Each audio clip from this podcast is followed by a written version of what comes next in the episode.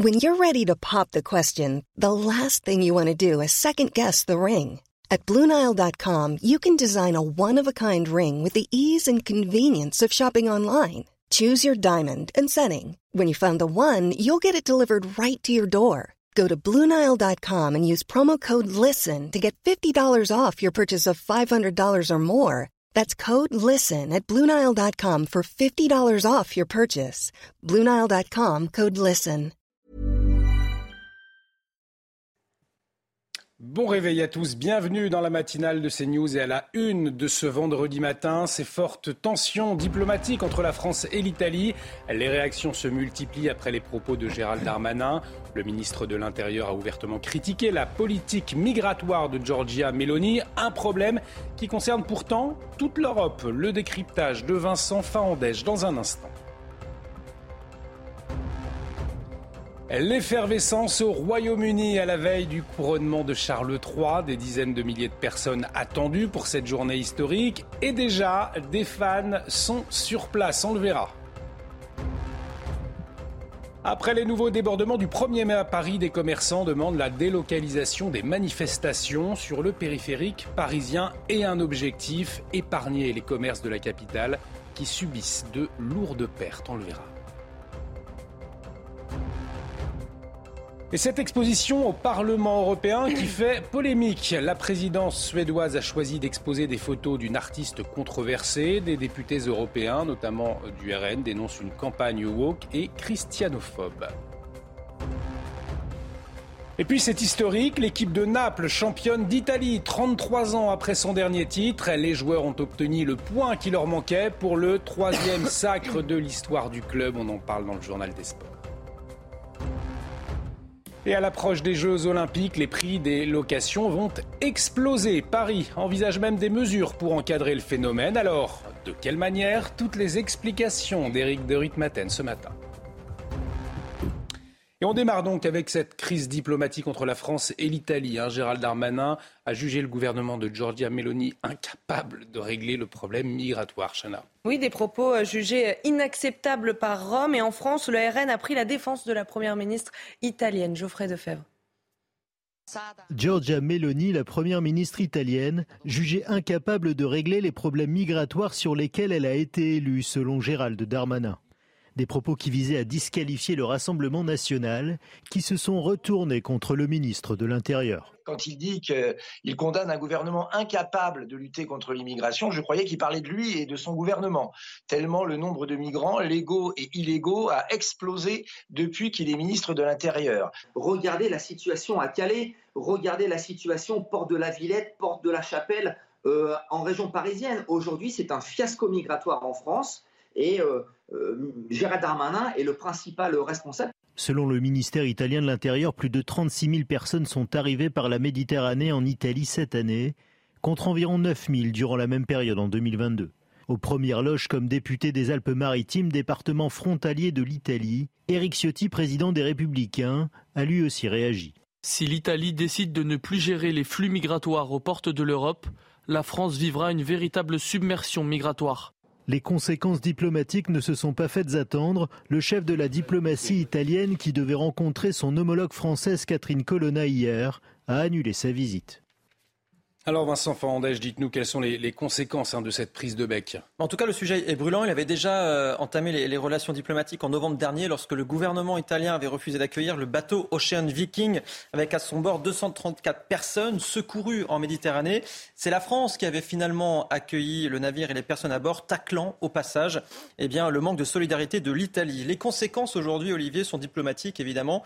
Euh, cette sortie de Gérald Darmanin vient un peu plus euh, eh bien, détériorer les relations entre la France et euh, l'Italie, si bien que le ministre euh, des, Affaires étrangères italien a annulé sa visite prévue hier soir à Paris. On l'a entendu dans le, reportage euh, à l'instant. Je n'irai pas à Paris pour la rencontre prévue avec la ministre Colonna. Les offenses du ministre Gérald Darmanin envers le gouvernement et l'Italie sont inacceptables. Ce n'est pas dans cet état d'esprit qu'il faut affronter les défis européens communs, dit-il sur Twitter. Des offenses inacceptables, les mots sont forts, ce qui a obligé le Quai d'Orsay à réagir. Catherine Colonna qui dit qu'elle a parlé à son collègue Antonio Tajani au téléphone. Euh, je lui ai dit que la relation entre l'Italie et la France est basée sur le respect mutuel entre nos deux pays et entre leurs dirigeants. Voilà donc pour les réactions des deux côtés euh, des, deux pays. Mais cette problématique, en fait, va bien au-delà euh, du couple franco-italien. C'est une question européenne. Mmh. Et c'est vrai que la question migratoire est souvent évoquée à Bruxelles sans réelles conséquences au final sur le terrain. Merci beaucoup Vincent pour toutes ces précisions et soyez là à 7h10. Hein. Ne manquez pas cette interview avec Eduardo Secchi, les fondateurs du club Italie-France. On reviendra avec lui sur cette brouille entre l'Italie et la France. Donc, euh, à présent, Emmanuel Macron, eh bien, il continue de défendre la réforme des retraites. Hein, Chana, il a pris la parole dans Sud-Ouest ce matin. Alors, qu'est-ce qu'il dit hein? Alors il dit d'abord personne n'est content de travailler euh, deux ans de plus. En revanche, le chef de l'État affiche toujours son envie de tourner la page et appelle au calme. Regardez, il faut retrouver de la concorde pour l'ambition du pays. Et puis euh, Emmanuel Macron qui rendra hommage d'ailleurs à Jean Moulin. Ce sera la semaine prochaine, 80 ans après sa mort. Le chef de l'État va présider une cérémonie lundi pour honorer la résistance française. Oui, alors a lieu à 15h au mémorial de la prison de Montluc, euh, lieu de détention de Jean Moulin, mais aussi de résistants et de juifs sous l'occupation. Jean Moulin avait été euh, arrêté, je le rappelle, par la Gestapo. C'était en 1943 à Lyon avant d'être torturé.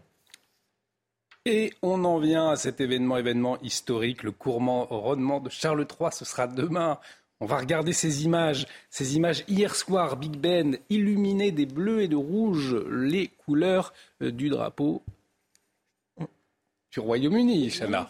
Bien sûr, et les Britanniques sont déjà euh, nombreux à s'installer sur le trajet euh, du défilé pour être sûrs de ne rien manquer. Un dispositif de sécurité hors norme a été mis en place. Toutes les informations de nos envoyés spéciaux sur place, Régine Delfour et Sacha Robin. Ici, nous sommes sur le Mall, c'est cette grande avenue qui mène de Buckingham Palace à la place de Trafalgar Square. C'est ici que samedi, le début de la procession va commencer et de nombreux fans de la royauté sont ici depuis plusieurs jours et ils campent puisqu'ils ne veulent pas rater une minute de ce moment qui se dit historique. Je vous propose de les écouter. Je suis ici pour la cérémonie, pour la procession, mais aussi pour retrouver des amis, pour en rencontrer de nouveaux, pour l'atmosphère, parce que ça ne sera pas comme à la télévision. Là, on le vit en vrai, ça va être magnifique. Je crois que je suis là depuis lundi et je vais continuer à dormir ici jusqu'à samedi. Mais je suis venue pour la reine et le roi, donc ça n'est pas le froid qui va m'arrêter. Um, C'est une grande occasion. Quelque chose qui ne va pas se reproduire de sitôt. La reine était en charge du pays depuis si longtemps. Nous n'aurons peut-être plus d'événements comme celui-ci. Je vous laisse y participer.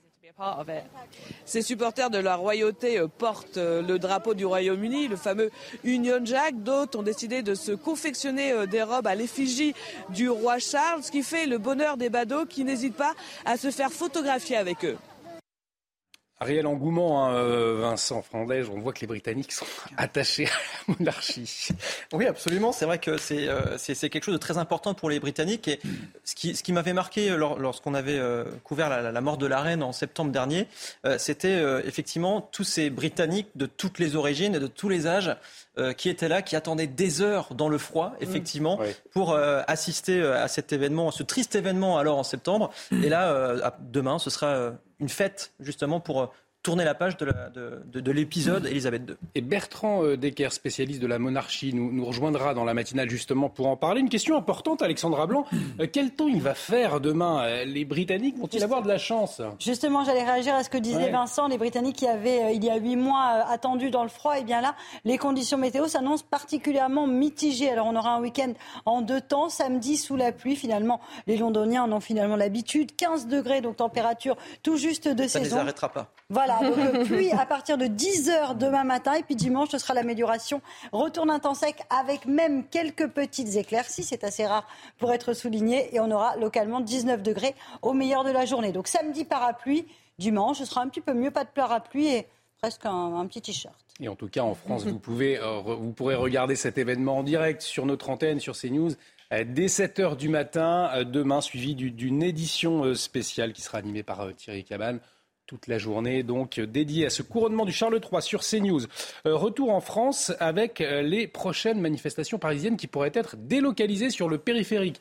C'est en tout cas la demande de l'Union territoriale des TPE-PME qui réunit commerçants euh, et artisans et un objectif, Chana, s'épargner leur commerce, hein, souvent, on le sait, ciblé par les casseurs. Et comme tous les matins, on vous consulte, on vous donne la parole dans la matinale. Et ce matin, on vous pose cette question.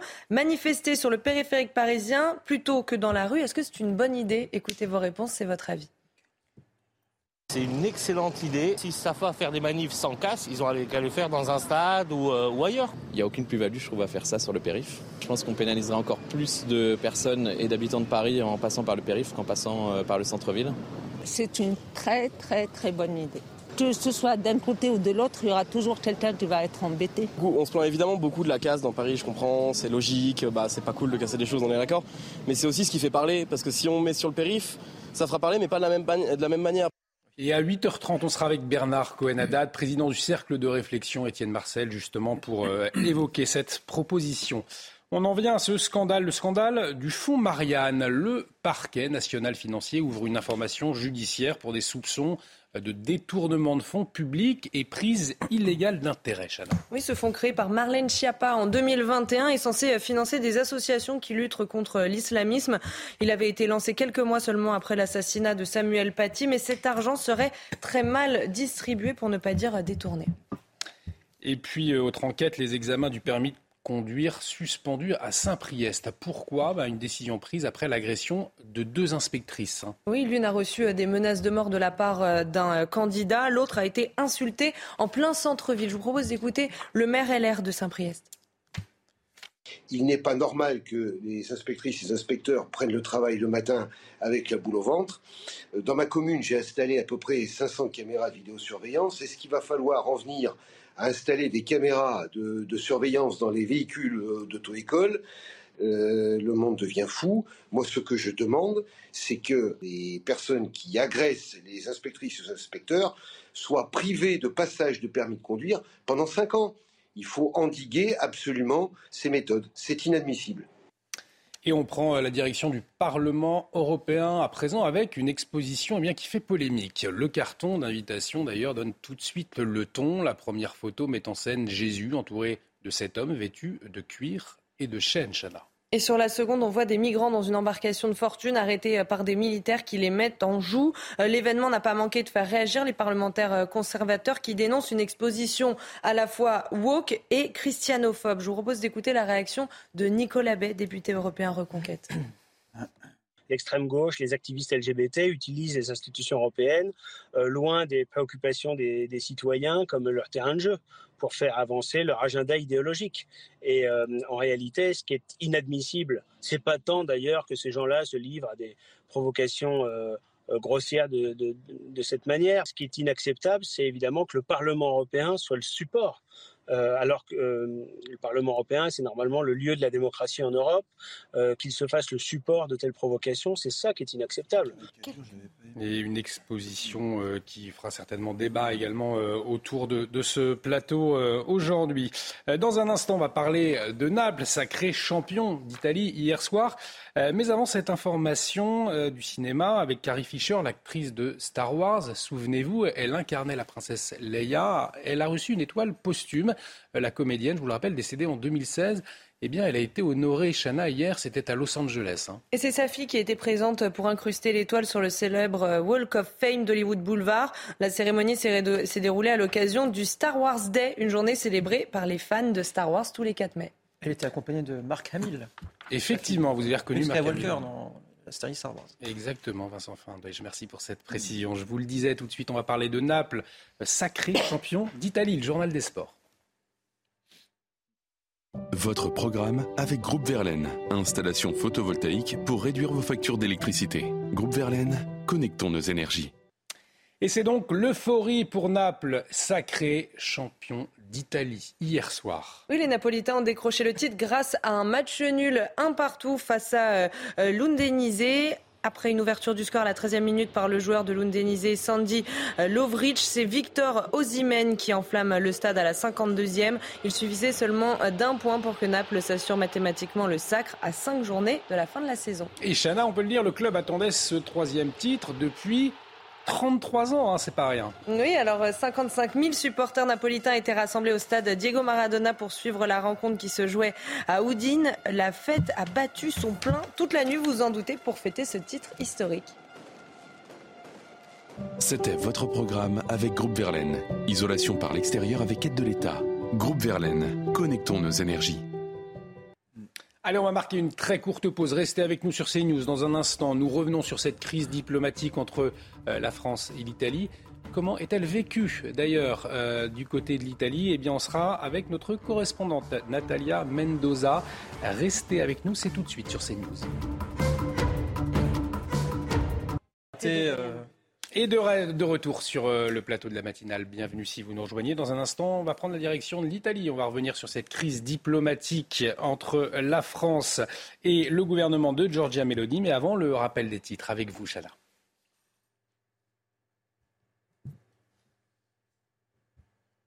Le rappel des titres avec vous, Chana. Ah, on a un petit problème, un petit problème technique. Eh bien, on va le faire sans jingle, c'est pas grave. Le premier titre de la matinée des organisations de soignants choqués par l'abrogation de l'obligation vaccinale contre le Covid. Hier, l'Assemblée nationale a voté une proposition de loi en ce sens. Certains estiment que ce texte va renforcer les positions des opposants euh, au vaccin. Et de son côté, le Conseil national de l'ordre des médecins ne veut pas baisser la garde et rappelle que le Covid continue de tuer. Et puis cette nouvelle fusillade en Serbie, la deuxième en deux jours. Huit personnes ont été euh, tuées et 13 ont été blessées cette nuit dans une ville au sud de Belgrade. Depuis un véhicule en marche, le tireur a ouvert le feu à l'arme automatique sur un groupe de personnes. Le suspect aurait pris la fuite et la police serbe est actuellement à sa recherche. Et dans l'actualité également, je vous le disais, cette crise diplomatique entre la France et l'Italie, Gérald Darmanin a jugé le gouvernement de Giorgia Meloni eh bien, incapable de régler le problème migratoire. Euh, des propos, Chana, jugés inacceptables hein, par Rome. Et d'ailleurs, le ministre des Affaires étrangères italien a annulé son déplacement en France. Toutes les informations de notre correspondante à Rome, Natalia Mendoza. Le torchon brûle entre Rome et Paris. Ce jeudi, euh, le ministre italien des Affaires étrangères, Antonio Tajani, a annoncé euh, via Twitter qu'il annulait un voyage officiel prévu à Paris pour rencontrer son homologue française Catherine euh, Colonna ce jeudi, suite aux propos du ministre français de l'Intérieur, Gérald Darmanin, qui, dans un entretien, a jugé la première ministre italienne, Giorgia Meloni, incapable de régler les problèmes migratoires de son pays.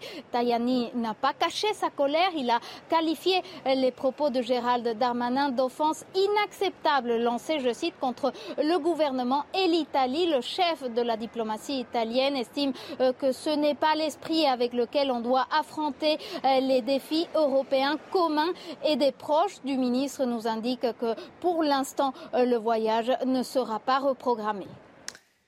Et nous en parlerons de cette brouille franco-italienne à 7h10 avec notre invité Eduardo Secchi, les fondateurs Club Italie-France. On va prendre la direction de la Corse euh, à présent où les actes antichrétiens eh se multiplient et ce depuis plusieurs semaines. La dernière en date, un camp de scouts qui a été saccagé euh, dans la commune de Véro. Alors, est-ce que cet acharnement relève du vandalisme ou est-ce qu'il euh, traduit une augmentation de la christianophobie? Toutes les informations de notre correspondante à Bastia, Christina Luzzi. Depuis quelques semaines, plusieurs actes de vandalisme ont visé des symboles chrétiens en Corse. Croix décapitée, vierge précipitée de son piédestal, tronc fracturé, vitraux brisés, camp de scouts saccagés. Une longue litanie qui inquiète la société insulaire. Ces, ces faits sont particulièrement graves en Corse, en ce que la culture corse est intrinsèquement catholique. Et tout acte christianophobe est une atteinte directe à l'âme profonde de la Corse et de son peuple. Et pour ce qui concerne l'organisation que je préside, nous ne laisserons pas une telle situation se banaliser. Pour autant, la thèse d'une poussée d'actes antichrétiens ne semble pas être privilégiée par les enquêteurs pour le moment, une hypothèse qui ne semble pas non plus emporter l'adhésion des autorités religieuses sur l'île. Écoutez. Nous, on ne va pas regarder euh, de façon trop appuyée qui sont les auteurs, pourquoi ils le feront. Nous, on doit aller de l'avant et continuer notre mission de chrétien. Porter plainte, oui, mais entrer dans une atmosphère de paranoïa, de sentiments d'église assiégée, non, on ne rentrera pas dans ce genre d'attitude. Selon les chiffres du ministère de l'Intérieur, il y aurait eu en 2021 1659 actes anti-religieux recensés, dont 857 actes anti-chrétiens. Les députés auteurs d'un rapport sur ce fléau font remarquer que ces chiffres sont à manier avec des pincettes.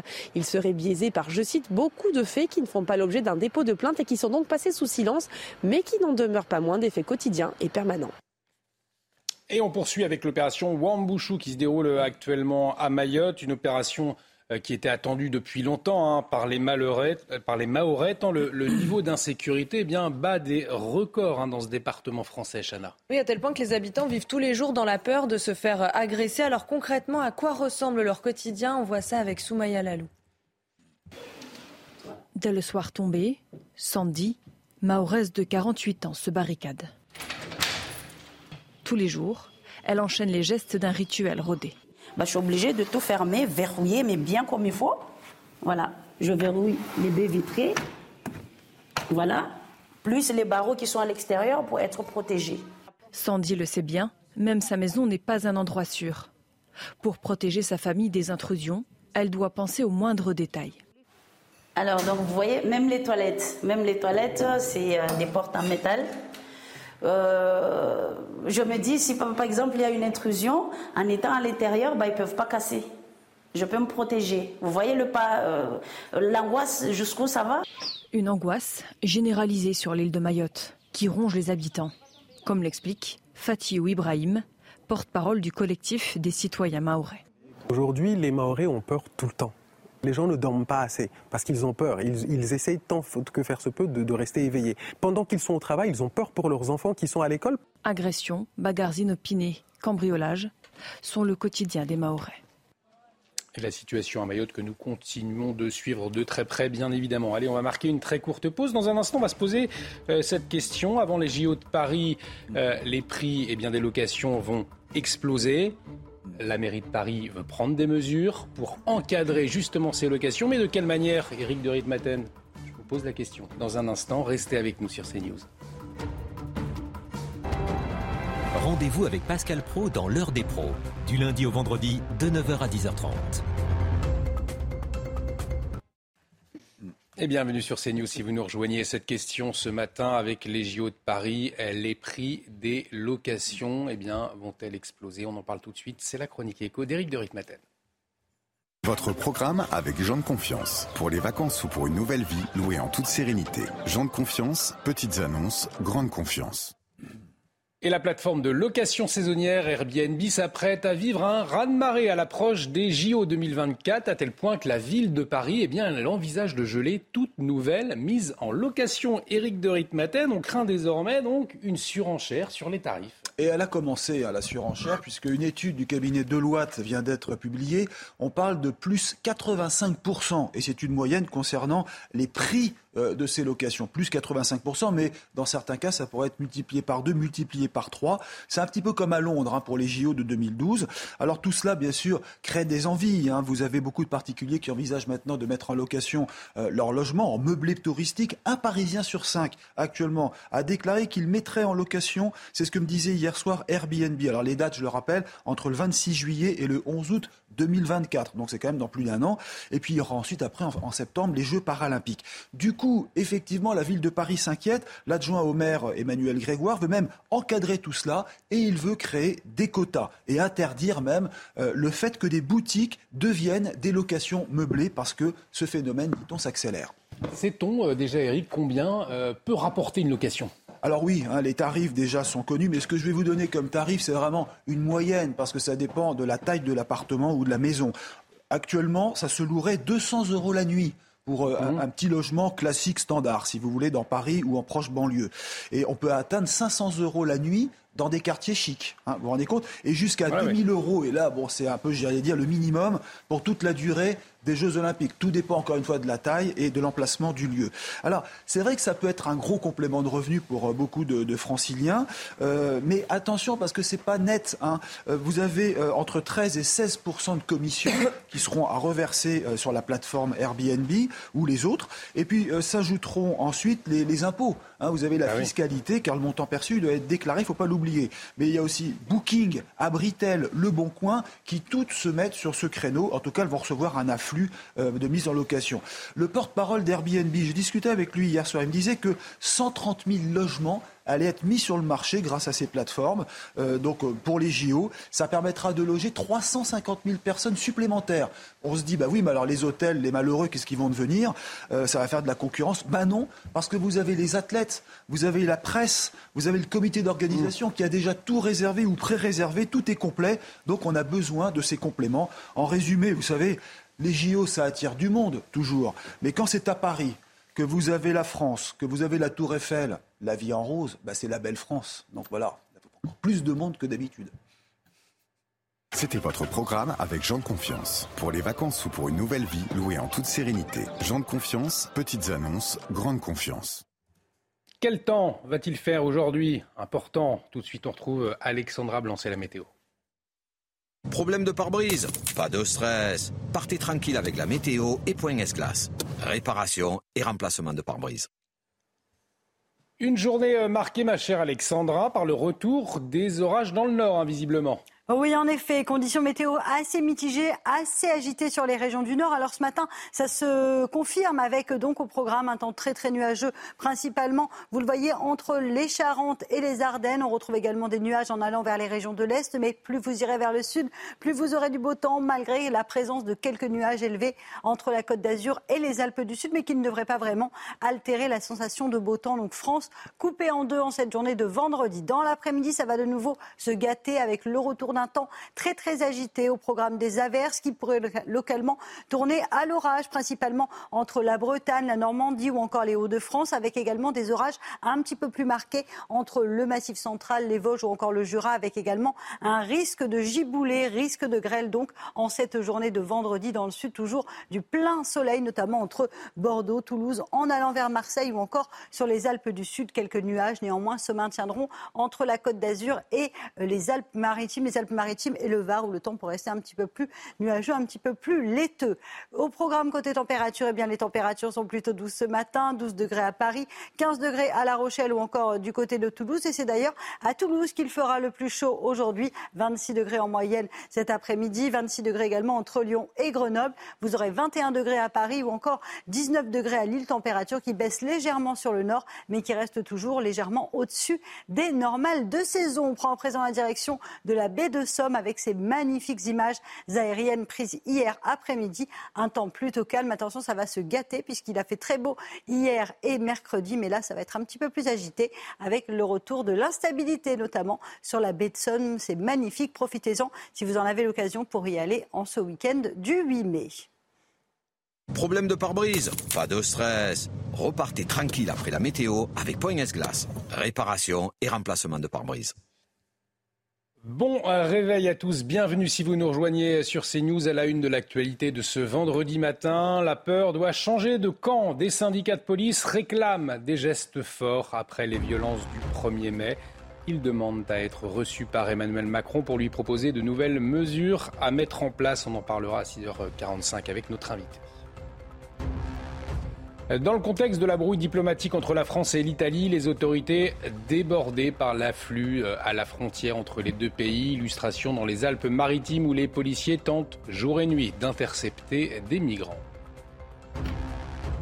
Faut-il durcir les sanctions pour les consommateurs de drogue pour endiguer les trafics? Une proposition de loi va dans ce sens. Alourdissement des peines prévues, suppression des allocations, c'est ce que proposent notamment des élus, on le verra. Après l'affaire des drones au-dessus du Kremlin, l'Ukraine prépare sa contre-offensive. Si la date du début de l'opération est inconnue, des civils proches de la ligne de front doivent être évacués.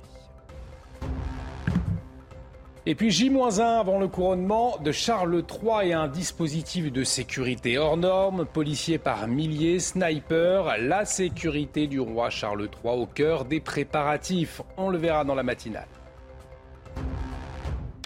Les policiers en appellent donc à Emmanuel Macron. Dans une lettre au président de la République, les syndicats réclament des mesures fortes contre les violences dont ils sont victimes, Chana. Et ils demandent également une rencontre avec euh, le chef de l'État. Toutes les explications avec Mathieu Devez. Des policiers attaqués à coups de bâton et visés par de nombreux projectiles. Ils dénoncent des tentatives de meurtre. Dans une lettre, quatre syndicats veulent signer la fin de l'impunité ce syndicaliste est ulcéré par l'agression subie le 1er mai par son confrère. cette image-là qui reste gravée dans nos mémoires, cette image-là, je dirais, qui prend au trip, mais qui prend au trip, qui doit prendre n'importe quel citoyen normalement constitué. Ce sont des mortiers, ce sont des cocktails Molotov, ce sont des bombes artisanales, ce sont des pavés qui sont lancés euh, sur les collègues.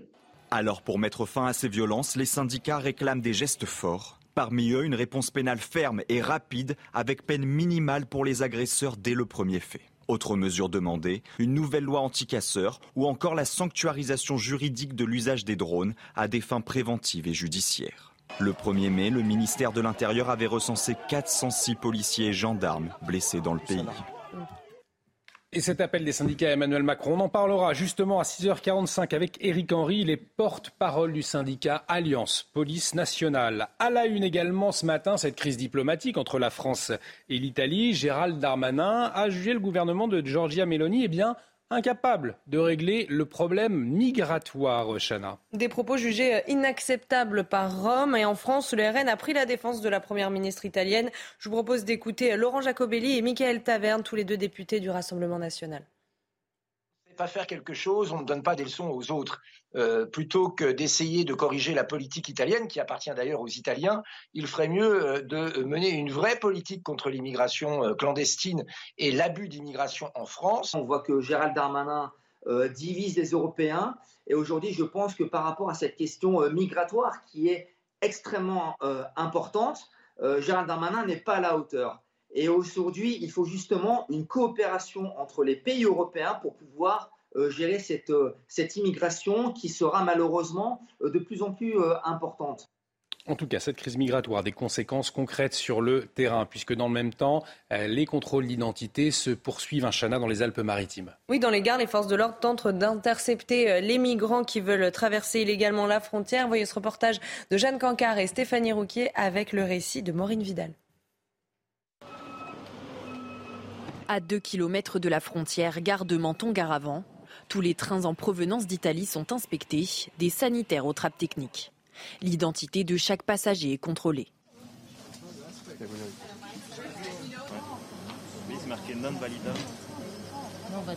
On pense qu'elle est fausse. Bah, il manque des sécurités sur la carte. Cette femme, en situation irrégulière, sera renvoyée en Italie tous les jours, près de 100 personnes sont ici interceptées par les forces de l'ordre, des étrangers qui, pour la plupart, ont payé les services de passeurs. Euh, il y a des migrants qui vont euh, prendre directement le train, mais il y a aussi également beaucoup de passeurs qui organisent justement ces, euh, passages dans les trains. Des migrants qui vont être cachés dans la cabine du chauffeur du, train, dans les toilettes, sous des sièges dans des compartiments électriques. Ces passages-là, c'est un passage qui est un peu moins cher parce qu'effectivement, il est quand même assez facilement accessible euh, au reste des migrants. Donc, ils vont demander entre 50 et 100 euros pour, euh, pour le passage. Autre passage privilégié par les trafiquants, l'autoroute qui relie l'Italie à la France. Les policiers, les douaniers et les gendarmes contrôlent à ce péage chaque véhicule. Sur le vecteur autoroutier, ils montent dans les camions. Il y a les passeurs qui prennent en charge volontairement euh, donc les, migrants à Vintimille ou autres, à Albenga, à une heure et demie d'ici, euh, voire même à Trieste, plus loin. Et euh, il y a de tout. On a aussi des, passeurs à pied. des guides. L'an dernier, près de 800 passeurs ont été interpellés dans les Alpes-Maritimes. Et on ira plus loin sur cette nouvelle crise entre la France et l'Italie à 7h10 avec notre invité Eduardo Secchi, fondateur du club Italie-France, sera en liaison euh, avec nous. Cette inquiétude hier soir à l'Assemblée nationale après euh, un malaise cardiaque d'une fonctionnaire, il était 23 heures et la séance, la séance de nuit, elle a dû être interrompue. Oui, une rédactrice du service euh, du compte-rendu a dû être réanimée par deux députés avant l'arrivée des pompiers puis du SAMU. Regardez. Chers collègues, je vous demande de laisser faire les services. Il y a un médecin parmi nous. Je vous demande de l'appeler. Dégagez les voies, s'il vous plaît. On est en train d'appeler les pompiers. Dégagez les voies, s'il vous plaît. Dégagez l'entrée. Par la droite, s'il vous plaît. Par la droite, David. David, s'il vous plaît, passez par la droite. Faites le tour de l'hémicycle et laissez les professionnels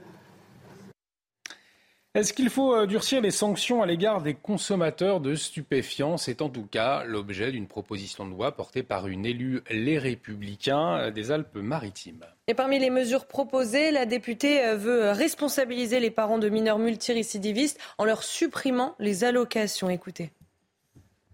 Si la famille n'a rien fait et que les parents ont baissé les bras, eh bien à ce moment-là, en cas de récidive, ce sera inscrit au casier judiciaire et ils verront leur allocation supprimée. L'objectif véritablement, c'est de responsabiliser les familles, les parents. Et il est vrai, et nous le savons tous, que le trafic de stupéfiants gangrène nos quartiers. Et moi, aujourd'hui, eh bien, je veux aider la vie de, ces riverains. Je veux améliorer la vie de ces habitants de, quartiers euh, qui sont malheureusement, euh, euh, qui vivent dans des conditions atroces, qui vivent avec la peur au ventre pour leur vie, pour la vie de leur, de leur entourage, de leur famille. L'actualité internationale à présent avec l'Ukraine eh bien, qui prépare sa contre-attaque. Kiev affirme achever hein, ses préparatifs en vue d'une grande offensive. Chana. L'armée ukrainienne qui a annoncé hier avoir euh, abattu une trentaine de drones explosifs envoyés par la Russie selon Kiev. Des événements euh, qui font suite aux propos de Moscou qui accuse Kiev d'avoir tenté d'assassiner Vladimir Poutine. Marine Sabourin. Kiev maintient le suspense autour du lieu et de la date de lancement de sa grande contre-offensive. Première étape, déstabiliser le camp russe. Ces derniers jours, des sabotages ont été menés dans plusieurs régions du pays et en Crimée. Le Kremlin accuse l'Ukraine de l'avoir visé avec deux drones, dénonçant une tentative d'assassinat sur Vladimir Poutine.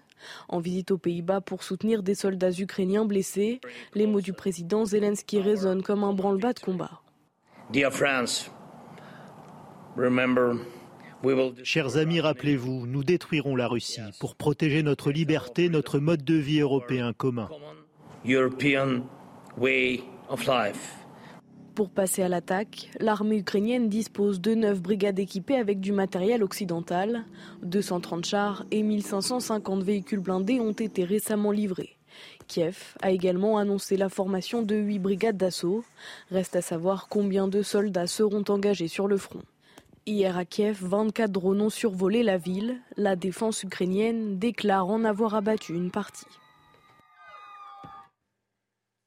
On en vient à cet événement qui sera à vivre en direct sur CNews, le couronnement de Charles III. Eh bien, c'est demain. Et on regarde ces images avec vous, Chana.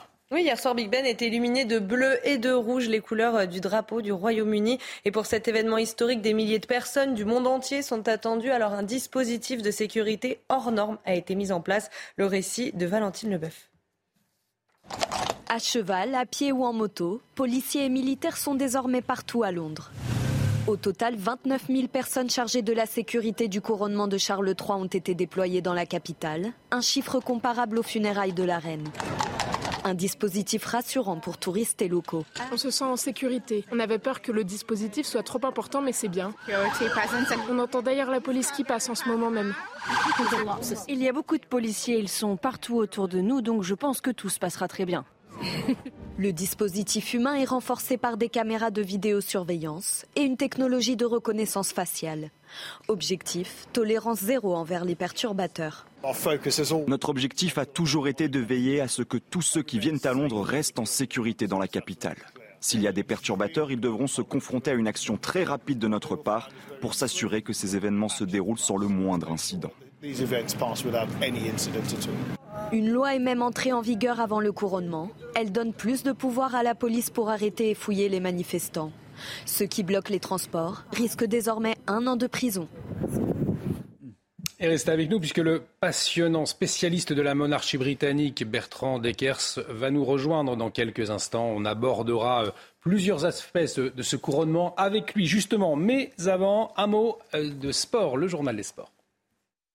Votre programme avec Groupe Verlaine. Installation photovoltaïque pour réduire vos factures d'électricité. Groupe Verlaine, connectons nos énergies du sport et de la Première Ligue et la défaite, hein, Chana de Manchester United face eh bien, à Brinton. Oui, les Red Devils se sont inclinés 1-0 euh, hier soir. La rencontre était à suivre sur Canal Plus Foot en direct. Alexis McAllister marque sur penalty après 9 minutes de temps euh, additionnel. Manchester United a loupé l'occasion euh, de monter sur le podium mais reste toujours bien placé pour une qualification en Ligue des Champions.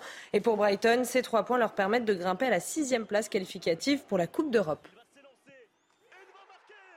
C'était votre programme avec Groupe Verlaine. Isolation par l'extérieur avec aide de l'État. Groupe Verlaine, connectons nos énergies. Et à la une de l'actualité euh, ce matin, cette lettre commune au président de la République par les principaux syndicats de police. Ils réclament plus de moyens. Oui, mais quoi exactement? Eh bien, on va en parler avec notre invité dans un instant. Ce cri d'alarme avec Éric Henry, porte-parole Alliance. Il est en liaison avec nous. C'est tout de suite sur CNews. Et de retour sur le plateau de la matinale de CNews. Dans un instant, on va parler euh, de cette lettre commune au président de la République, les principaux syndicats de la police qui réclament une série de gestes forts contre les casseurs. Et ils demandent également une rencontre avec le chef de l'État. On sera en liaison avec Éric Henry, porte-parole d'Alliance Police, dans un instant. Euh, mais avant, Chana, le rappel des titres. Le grand jour approche, le couronnement de Charles III, c'est demain et les Britanniques sont déjà nombreux à s'installer sur le trajet du défilé pour être sûrs de ne rien manquer. Un événement à suivre en direct sur CNews.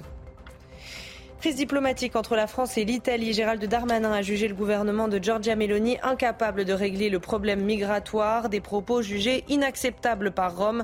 D'ailleurs, le ministre des Affaires étrangères italien a annulé son déplacement prévu en France. Et puis le scandale du fonds Marianne, le parquet national financier ouvre une information judiciaire pour des soupçons de détournement de fonds publics et prise illégale d'intérêt. Ce fonds créé par Marlène Schiappa en 2021 est censé financer des associations qui luttent contre l'islamisme, mais cet argent serait très mal distribué pour ne pas dire détourné. Merci Chana. Et, je vous le disais, hein, cette lettre commune également dans l'actualité, cette lettre commune au président de la République. Les principaux syndicats de police eh bien, réclament une série de gestes forts contre les casseurs. Ils réclament aussi une, rencontre avec le chef de l'État. Alors c'est un, cri d'alarme hein, après les événements du 1er mai. On va en parler justement tout de suite avec Éric Henry, porte-parole Alliance. Il est en liaison avec nous. Éric Henry, euh, bonjour, merci d'avoir accepté euh, notre invitation. Je le disais, une lettre après les violences hein, en marge du 1er mai. Euh, et cette image, on va la revoir, cette image de votre collègue en flammes après le jet d'un cocktail Molotov. finalement, c'est l'image de trop, l'image insoutenable de trop pour vous qui vous amène aujourd'hui à écrire au président de la République Bonjour. Bah, écoutez, cette image est insoutenable. Euh, elle, révèle, elle est symbolique de, cette violence exponentielle que subissent les forces de l'ordre, notamment pendant ces, manifestations, dont je dirais l'apogée de la violence. Hein. Euh, je l'espère en tout cas, mais j'en doute, je le crains, euh, a, eu lieu le, 1er mai. En effet, la maison brûle, la maison police brûle. on ne peut pas rester spectateur, on ne peut pas rester sans agir. On doit agir pour ne pas subir. Et Alors effectivement, on en appelle au président de la République. Justement, agir pour ne pas subir. Concrètement, quelles sont les, mesures contre les casseurs que vous demandez aujourd'hui au chef de l'État?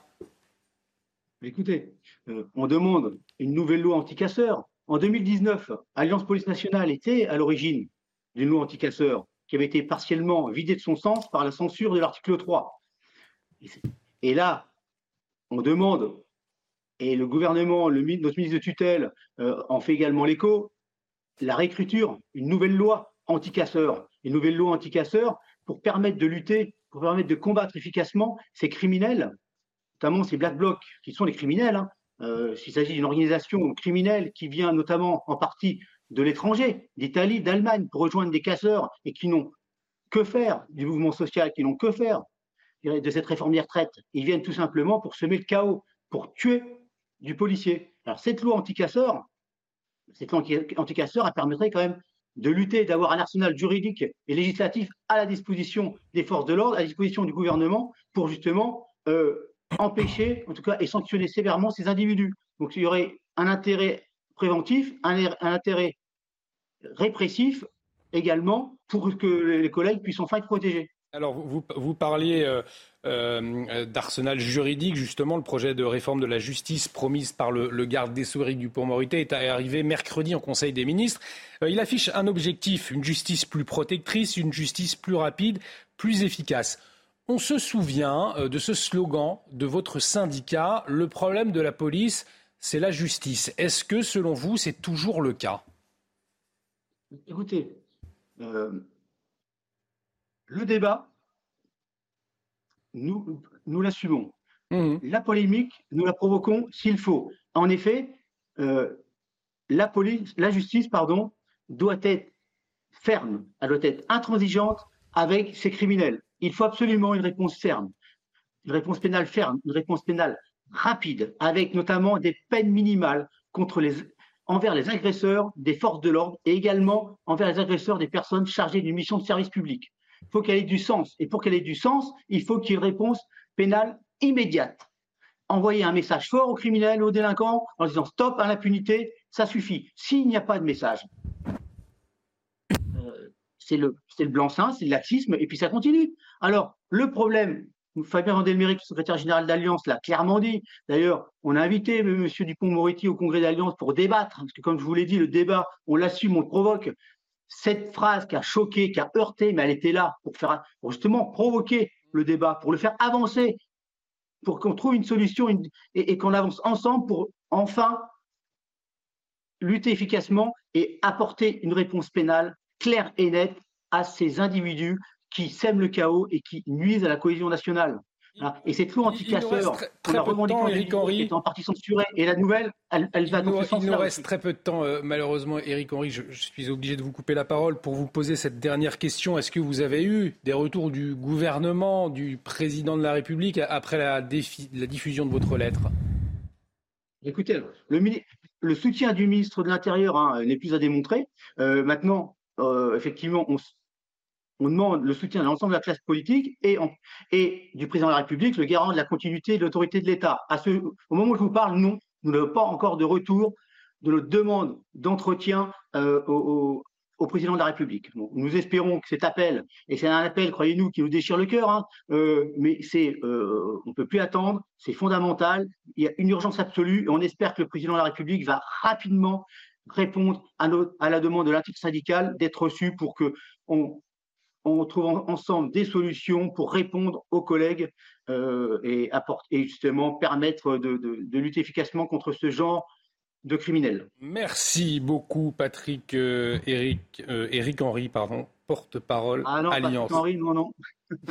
Pardonnez-moi, Éric Henry, je le rappelle, porte-parole euh, Alliance. Merci beaucoup, on l'a compris. Donc, euh, cette lettre commune au président de la République euh, par les principaux syndicats de police qui réclament une série de gestes forts contre les casseurs. Restez avec nous sur CNews. Dans un instant, on va parler politique avec vous, Vincent Farandège. Et cette question, est-ce qu'il y aura un accord, un rapprochement entre le Parti Les Républicains et Emmanuel Macron?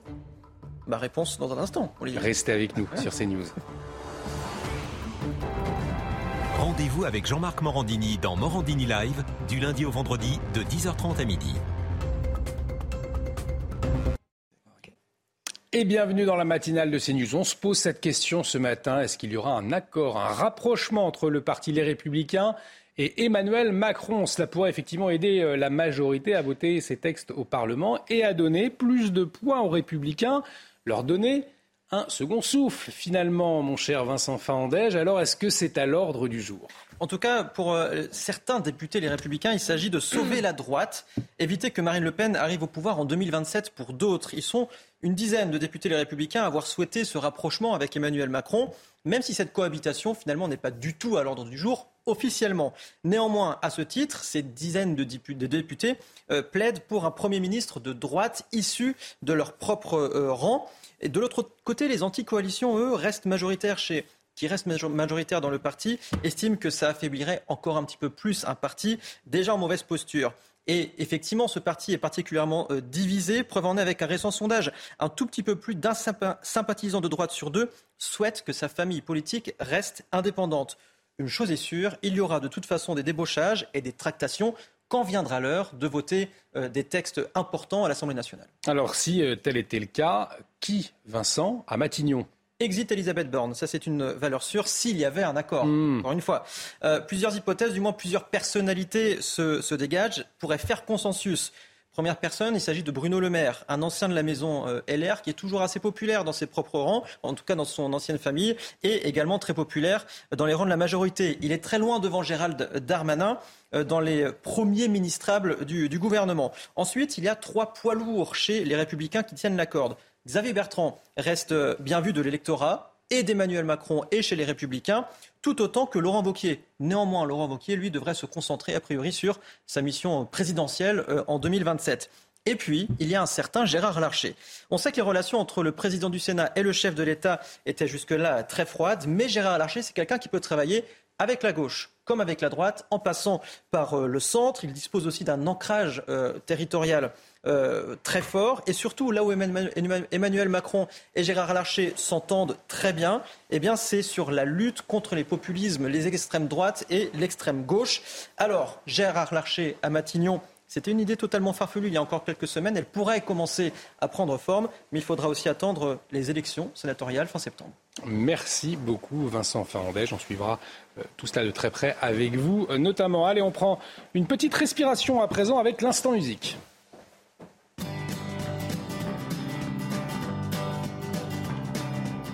Regardez votre programme avec Picolinos.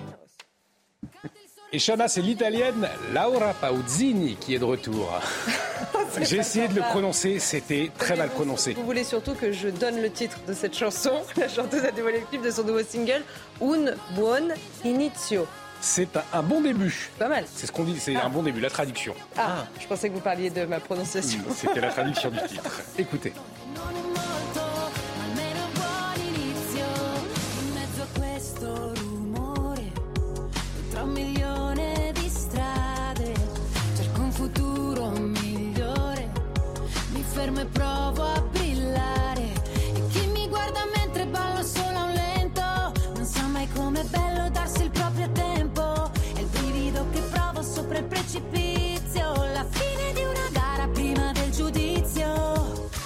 Quando ci metto l'anima.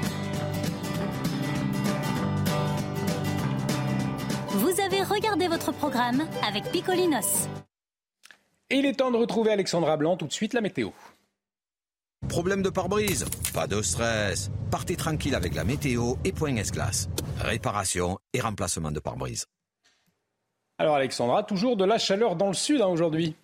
Programme météo particulièrement agité, mon cher Olivier, tout au long de votre week-end du 8 mai, avec au programme une météo capricieuse et orageuse. Et oui, forte dégradation orageuse attendue principalement dans la nuit de samedi à dimanche, avec ces orages, et eh bien, parfois de fortes précipitations, avec donc un risque de ruissellement, risque d'inondation dans certaines régions. Et puis à noter également que les températures resteront estivales dans le sud. En revanche, sur les régions du nord, on va retrouver des températures un petit peu plus fraîches, qui pourraient d'ailleurs repasser en dessous des normales de saison après le passage des orages. Alors, actuellement, il y a un petit peu de foudre du côté du Cap Ferré, un temps assez instable donc du côté de la Gironde ou encore en remontant euh, vers le nord-est. On retrouve également un temps très très nuageux près des côtes de la Manche ou encore sur le bassin parisien et les régions du nord. C'est vrai que depuis deux jours, on a vraiment du beau temps sur le nord. Et bien là, changement de décor. En revanche, plus vous irez vers le sud, plus vous aurez du grand beau temps. Dans l'après-midi, de nouveau des orages, des orages parfois assez forts attendus entre les régions centrales, les Vosges ou encore le Jura. On aura également un petit peu de grêle et puis toujours un temps assez variable assez instable près des côtes de la Manche, hein, entre la Normandie, la côte d'Opale ou encore en allant vers la Bretagne, avec d'ailleurs un vent d'ouest qui soufflera relativement fort, des rafales de l'ordre de 50 à 60 km par heure, toujours du grand beau temps dans le sud. Des températures stationnaires, 15 degrés en moyenne à La Rochelle ou encore du côté de Toulouse. Et c'est d'ailleurs à Toulouse qu'il fera le plus chaud aujourd'hui. 26 degrés attendus pour le midi toulousain cet après-midi. Vous aurez 26 degrés à Lyon ou encore à Grenoble. Les températures qui baissent un petit peu sur le nord, 21 degrés à Paris, 16 degrés seulement pour nos amis bretons ou encore 24 degrés à Besançon. La suite du programme conditions météo agitées, je vous le disais, avec au programme des orages et des températures qui vont un petit peu baisser euh, sur le nord. Et puis on prend la direction de la Bretagne avec des conditions météo qui sont restées calmes jusqu'ici mais qui devraient se dégrader en ce vendredi après-midi. Problème de pare-brise? Pas de stress. Repartez tranquille après la météo avec Point S-Glace. Réparation et remplacement de pare-brise. De retour sur la plateau de la matinale, bienvenue si vous nous rejoignez pour vous informer ce matin autour de ce plateau. Chana Lousteau, Vincent Fandège, Éric de Ritmaten et Bertrand Deckers qui nous a rejoint. Bonjour Bertrand, spécialiste de la monarchie britannique, bien évidemment. Le couronnement euh, de Charles III, J-1. On va en parler, bien évidemment, dans cette matinale. À la une de l'actualité euh, de ce vendredi matin, les fortes tensions diplomatiques entre la France et l'Italie et les réactions se multiplient après les propos de Gérald Darmanin. Le ministre de l'Intérieur a ouvertement critiqué la politique migratoire de Giorgia Meloni, un problème qui concerne pourtant toute l'Europe. Le décryptage de Vincent Faandège dans un instant et puis on sera avec Eduardo Secchi, fondateur du club Italie-France. L'effervescence au Royaume-Uni à la veille du couronnement de Charles III. Des dizaines de milliers de personnes attendues pour cette journée historique et déjà des fans sont sur place. Le décryptage de cet événement historique avec Bertrand Deckers, spécialiste de la monarchie britannique. On rejoindra également notre envoyé sur place à Londres, Régine Delfour. Une exposition au Parlement européen fait polémique. La présidence suédoise a choisi d'exposer des photos d'une artiste controversée. Des députés européens, notamment du RN, dénoncent une campagne woke et christianophobe. Et puis c'est historique, l'équipe de Naples, championne d'Italie, 33 ans après son dernier titre, les joueurs ont obtenu le point qui leur manquait pour le troisième sacre de l'histoire du club. Et la voiture est le moyen de transport préféré pour deux tiers des Français. Vous allez peut-être l'utiliser pour vous rendre au travail ce matin et on va vous dire tout ce qu'il faut savoir dessus. Ce sera avec Pierre Chasseret dans la matinale. Je vous le disais donc, crise diplomatique entre la France et l'Italie. Gérald Darmanin a jugé le gouvernement de Giorgia Meloni eh bien, incapable, Chana, de régler le problème migratoire. Et des propos jugés inacceptables par Rome. En France, le RN a pris la défense de la première ministre italienne, Geoffrey Defebvre. Giorgia Meloni, la première ministre italienne, jugée incapable de régler les problèmes migratoires sur lesquels elle a été élue, selon Gérald Darmanin. Des propos qui visaient à disqualifier le Rassemblement national, qui se sont retournés contre le ministre de l'Intérieur. Quand il dit qu'il condamne un gouvernement incapable de lutter contre l'immigration, je croyais qu'il parlait de lui et de son gouvernement, tellement le nombre de migrants, légaux et illégaux, a explosé depuis qu'il est ministre de l'Intérieur. Regardez la situation à Calais, regardez la situation Porte de la Villette, Porte de la Chapelle, euh, en région parisienne. Aujourd'hui, c'est un fiasco migratoire en France. Et euh, euh, Gérard Darmanin est le principal responsable. Selon le ministère italien de l'Intérieur, plus de 36 000 personnes sont arrivées par la Méditerranée en Italie cette année, contre environ 9 000 durant la même période en 2022. Aux premières loges comme député des Alpes-Maritimes, département frontalier de l'Italie, Éric Ciotti, président des Républicains, a lui aussi réagi. Si l'Italie décide de ne plus gérer les flux migratoires aux portes de l'Europe, la France vivra une véritable submersion migratoire.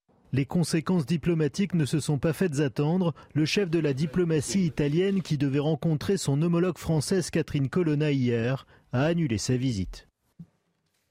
Et cette crise diplomatique, on va en parler dans un instant avec euh, Eduardo Secchi, fondateur du club Italie-France. Il sera avec nous à 7h10. L'actualité, bien évidemment, euh, marquée par le couronnement de Charles III. C'est demain, hein, ma chère Chana. Oui, on rejoint tout de suite euh, Régine Delfour sur place à Londres. Régine, bonjour. C'est la, c'est la dernière ligne droite ce matin et il me semble que vous n'êtes pas seule. Hein.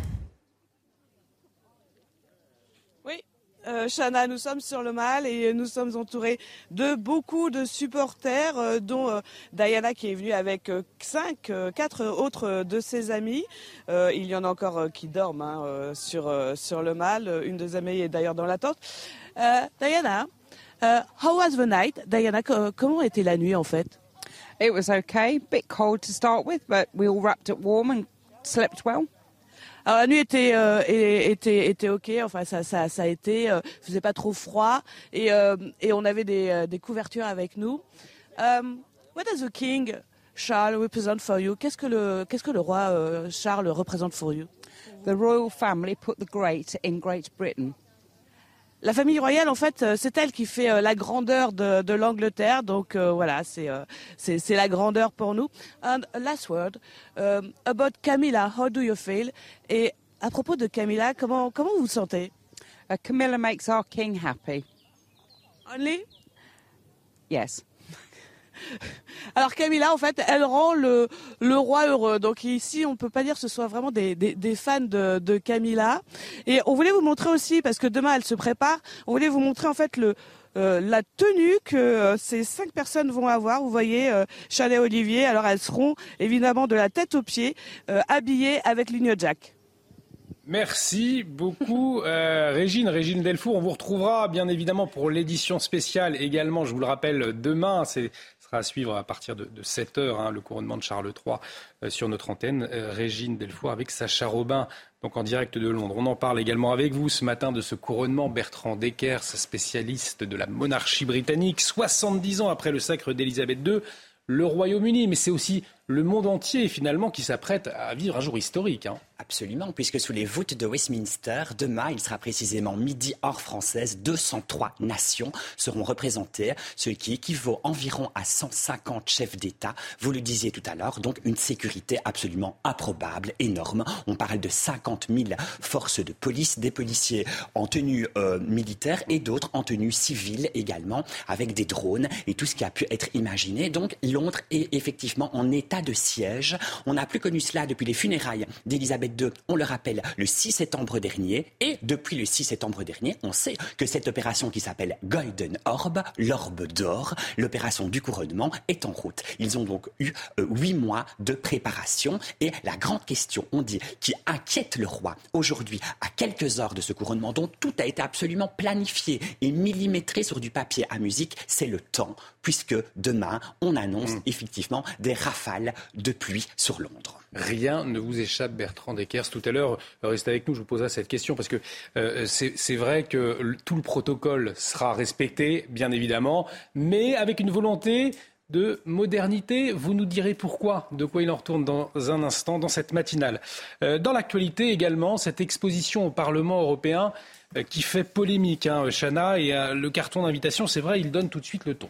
Oui, puisque la première photo met en scène Jésus entouré de sept hommes vêtus de cuir et de chêne, comme vous le voyez euh, sur cette photo. Et sur la seconde, on voit des migrants dans une embarcation euh, de fortune arrêtés par des militaires qui les mettent en joue. L'événement n'a pas manqué de faire réagir les parlementaires conservateurs qui dénoncent une exposition woke et christianophobe. Une information qui euh, fera réagir et qui va susciter le débat, bien évidemment, également sur nos plateaux. On va parler du sport tout de suite. L'euphorie à Naples, sacré champion d'Italie, c'était hier soir. Votre programme avec Groupe Verlaine, installation photovoltaïque pour réduire vos factures d'électricité. Groupe Verlaine, connectons nos énergies.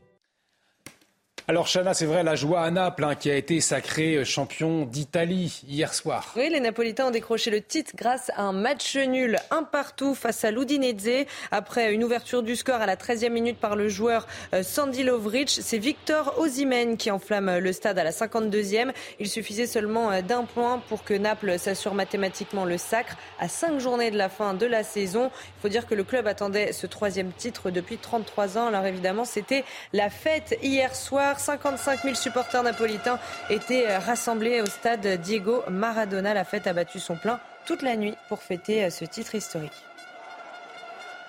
C'était votre programme avec Groupe Verlaine. Isolation par l'extérieur avec aide de l'État. Groupe Verlaine, connectons nos énergies. À la une de l'actualité de ce vendredi matin, cette crise ouverte entre l'Italie et la France sur la question de l'immigration. On va en parler dans un instant avec notre invité Eduardo Secchi, fondateur club Italie-France. C'est dans un instant, restez avec nous sur notre antenne. À tout de suite.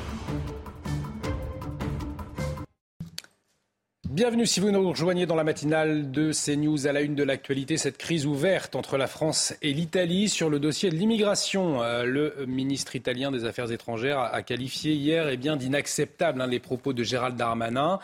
Il a annulé sa rencontre à Paris avec son homologue française Catherine Colonna. Alors plutôt dans la journée, la ministre de l'Intérieur le ministre de l'Intérieur euh, avait jugé la première ministre italienne Giorgia Meloni eh bien, incapable de régler les problèmes migratoires de son pays. On va en parler tout de suite avec Eduardo Secchi, fondateur Club Italie. Il est en liaison euh, avec nous. Eduardo Secchi, euh, Merci d'avoir accepté notre invitation.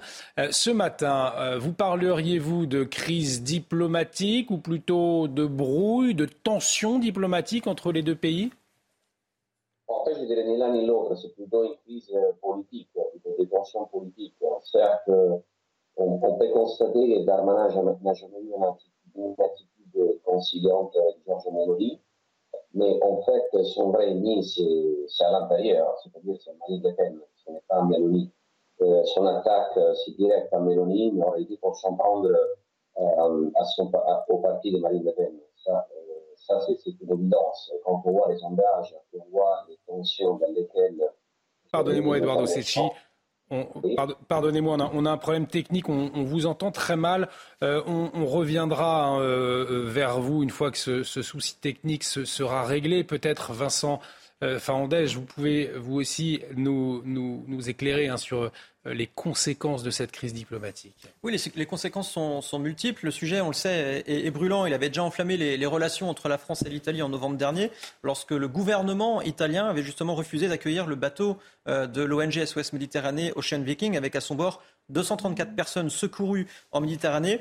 C'est la France qui avait finalement euh, accueilli le, navire et les personnes à bord taclant au passage eh bien, le manque de solidarité de l'Italie. Les conséquences aujourd'hui, elles sont diplomatiques évidemment. Cette sortie de Gérald Darmanin vient un peu plus, fragiliser les, relations entre les deux pays, si bien que le ministre italien des Affaires étrangères a annulé sa venue euh, hier soir en France. Euh, la ministre des Affaires étrangères française, Catherine Colonna, elle, a même tweeté en italien pour tenter mmh. d'apaiser les tensions. Mais au final, cette problématique de, l'immigration et ces tensions qui vont avec entre la France et l'Italie, c'est un problème euh, au-delà de ces deux pays, c'est un problème européen, européen effectivement. Mm. Parce que que fait l'Europe euh, pendant ce temps-là? Elle se barricade de plus en plus. C'est-à-dire que 12 pays de l'Union européenne et de l'espace Schengen ont érigé des barrières physiques à leur euh, entrée, à leurs frontières en tout cas. 2000 kilomètres de murs ont été recensés par le Parlement européen en 2022. La Pologne et la Finlande en font partie. Seule l'Allemagne, elle, fait exception en assouplissant les conditions d'entrée sur leur territoire.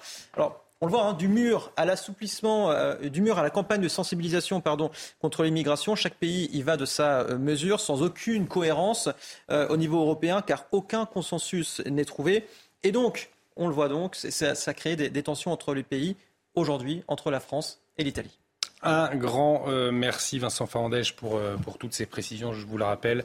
Donc les migrants euh, qui affluent également aussi à la frontière franco-italienne et ces tensions donc à la une de l'actualité. À la une de l'actualité également ce matin, bien évidemment, c'est le couronnement euh, de Charles III. Ce sera demain euh, donc à suivre en direct sur CNews. Bertrand Deckers est avec nous pour nous éclairer. On l'a vu, hein, un dispositif de sécurité énorme, un protocole aussi qui sera respecté, mais on a entendu Charles III avec cette volonté de moderniser hein, le protocole demain. Absolument. Vous savez, tous les couronnements ressemblent un peu, sont le reflet du souverain. Et en effet, Charles III, ici, à nouveau, a voulu imprimer sa griffe, sa marque de fabrique. On sait que Charles III est un homme qui milite depuis très longtemps, depuis 1980 très précisément, pour l'écologie, pour l'environnement. Mm. C'est quelque chose qui lui tient à cœur. Eh bien, l'écologie et l'environnement, on ne va cesser de les retrouver tout au long de ce cérémonial. Pour vous donner une anecdote parmi mille autres, les trônes, par exemple, qui vont être utilisés et qui, normalement, à l'exception du trône de Saint-Édouard, qui lui est historique et date de 1301. Normalement, ces trônes sont faits de façon neuve. Voilà, c'est une école prestigieuse de broderie qui les réalise. Eh bien non, pas du tout. Charles III a décidé de réutiliser ceux de son grand-père, le roi George VI. C'est la même chose pour le manteau de cour, avec lequel il va arriver et avec lequel il va partir. Vous verrez, c'est spectaculaire, c'est du velours, c'est de l'hermine, c'est tout ce qu'on aime, tout ce que l'Angleterre fait de mieux. À nouveau, il l'a récupéré de son grand-père George VI. Donc on voit ce côté, euh, à nouveau, euh, un petit peu euh, écologique, réutilisation euh, des matériaux qui lui plaisent tant. Et alors surtout, il a voulu que cette cérémonie, elle soit œcuménique, c'est-à-dire mm. qu'elle n'est plus uniquement sous le joug de l'Église anglicane d'Angleterre. Voilà, il y aura les représentants de tous les courants religieux. Alors le chef de la communauté musulmane, de la communauté juive, de la communauté bouddhiste, de la communauté sikh, j'en passe et des meilleurs, seront présents et vont même prendre part à l'office. Ça, c'est totalement nouveau. Les informations passionnantes de Bertrand Decker ce matin dans la matinale de CNews pour vous euh, faire suivre l'avant, un avant-goût du, couronnement de Charles III. Euh, je rappelle votre titre, I Love Elisabeth II, Bertrand de Kers, Robert Laffont. Vous êtes donc euh, avec nous ce matin pour décrypter cet événement historique qui a lieu demain. On en parlera tout au long de cette matinale, mais également dans l'actualité. Chana, le rappel des titres tout de suite.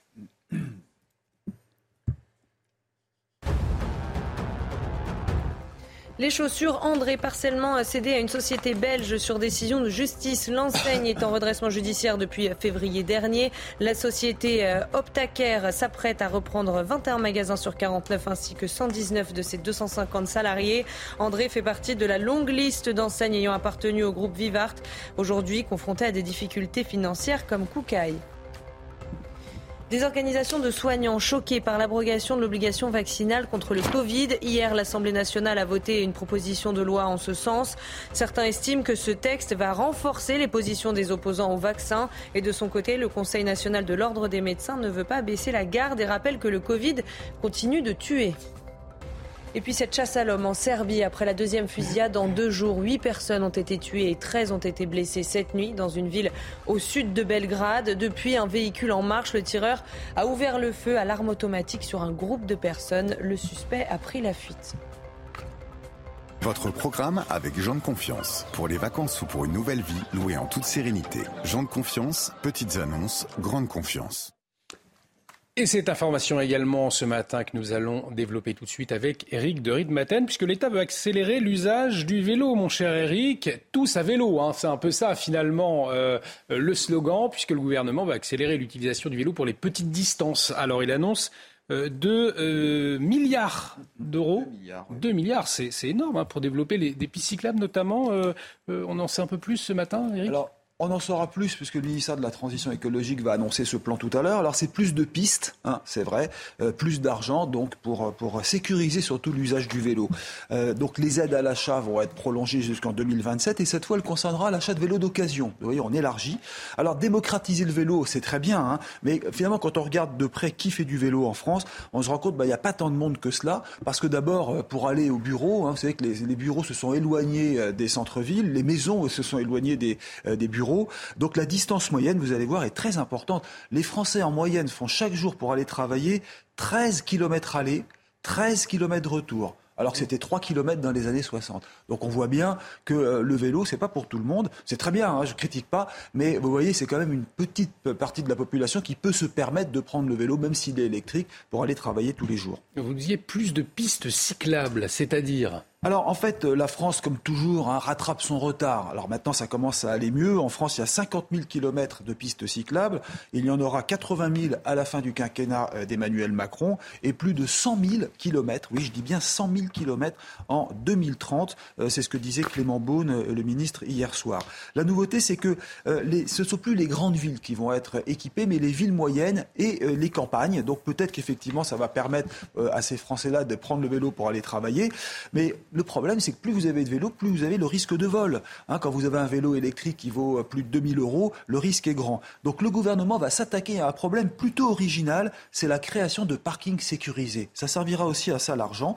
Euh, par exemple, à Paris, je prends l'exemple de Paris, vous avez aujourd'hui 150 000 places pour voitures qui ne sont pas utilisées. Et oui, comme on ne peut plus circuler dans Paris, les places de parking sont vides.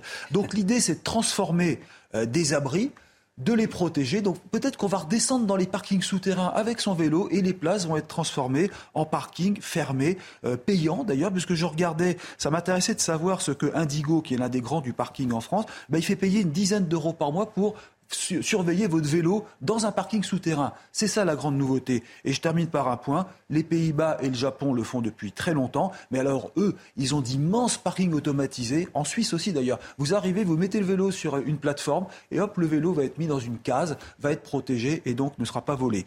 tout ça, c'est payant. Donc, vous voyez, c'est plutôt drôle de se dire qu'autrefois, on payait pour garer sa voiture demain et dès maintenant d'ailleurs, on va payer pour payer, euh, on, va, on, va, payer pour garer son vélo. C'est assez original. Finalement, on continuera toujours de passer à la caisse, que l'on soit en voiture ou à vélo.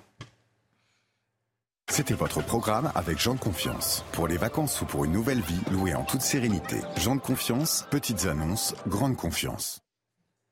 Éric de Ritmaten nous le disait à l'instant, le gouvernement veut accélérer l'utilisation du vélo pour les petites distances. Oui, mais voilà, la voiture, eh bien, elle est la reine pour se rendre sur notre lieu de travail. C'est ce que vous nous direz dans un instant, mon cher Pierre, Pierre Chasseret, qui nous a rejoint. À tout de suite.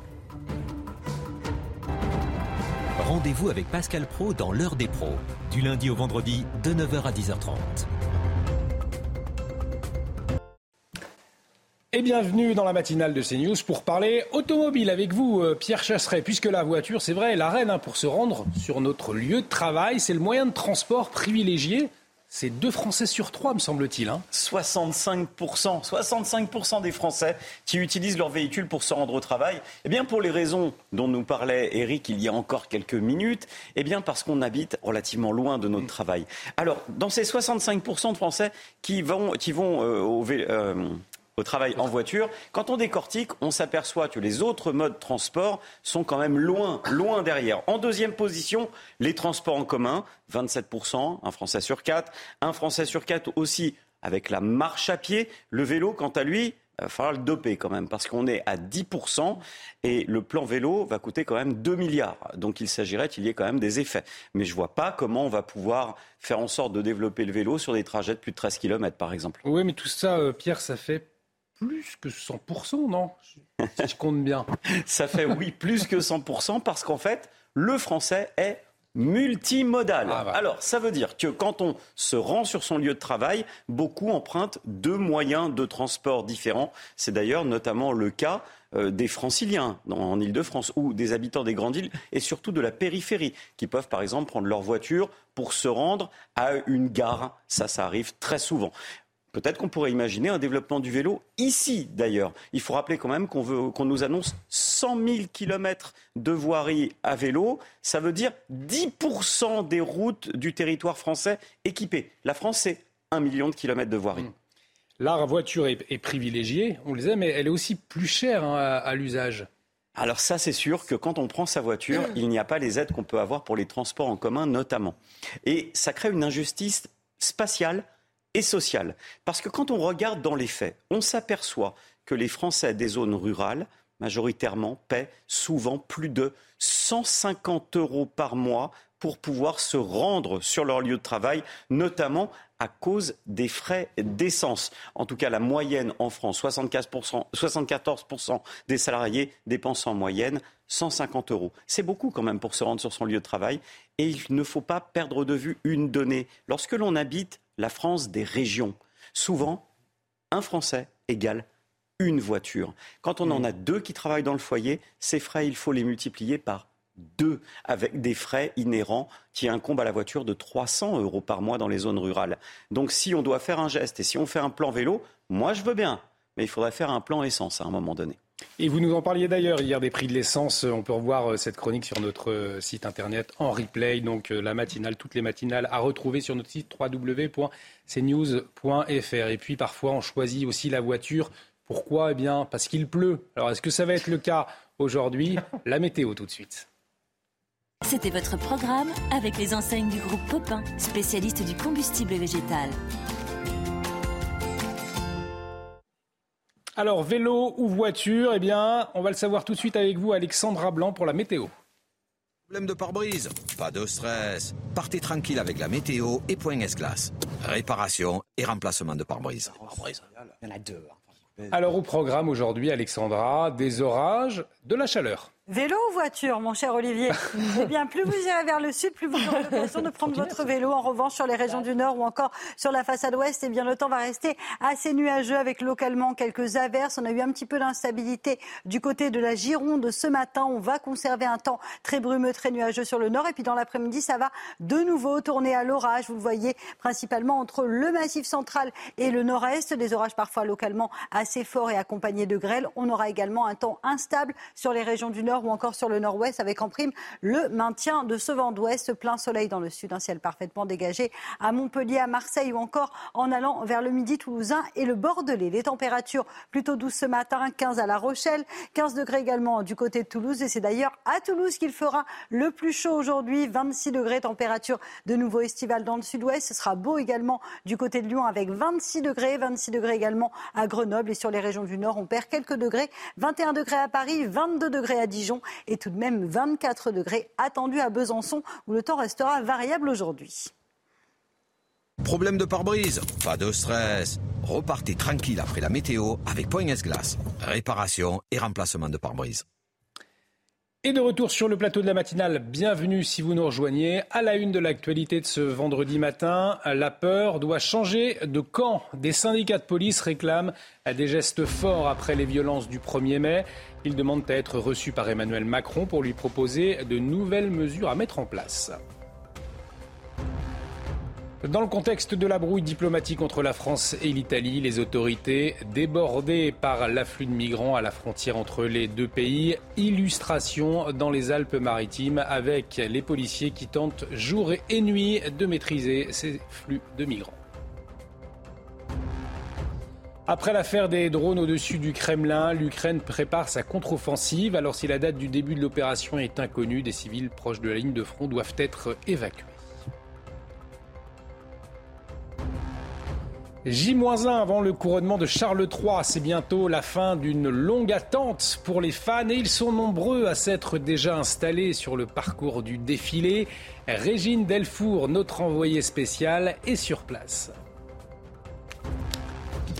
Et puis à l'approche des Jeux olympiques, les prix de location vont exploser. Paris envisage des mesures pour encadrer le phénomène. Alors de quelle manière? Toutes les explications, eh bien ce sera avec vous, Éric de Ritmaten, ce matin.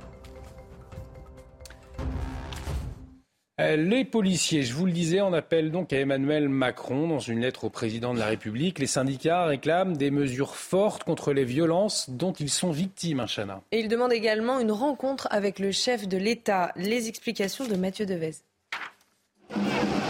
Des policiers attaqués à coups de bâton et visés par de nombreux projectiles.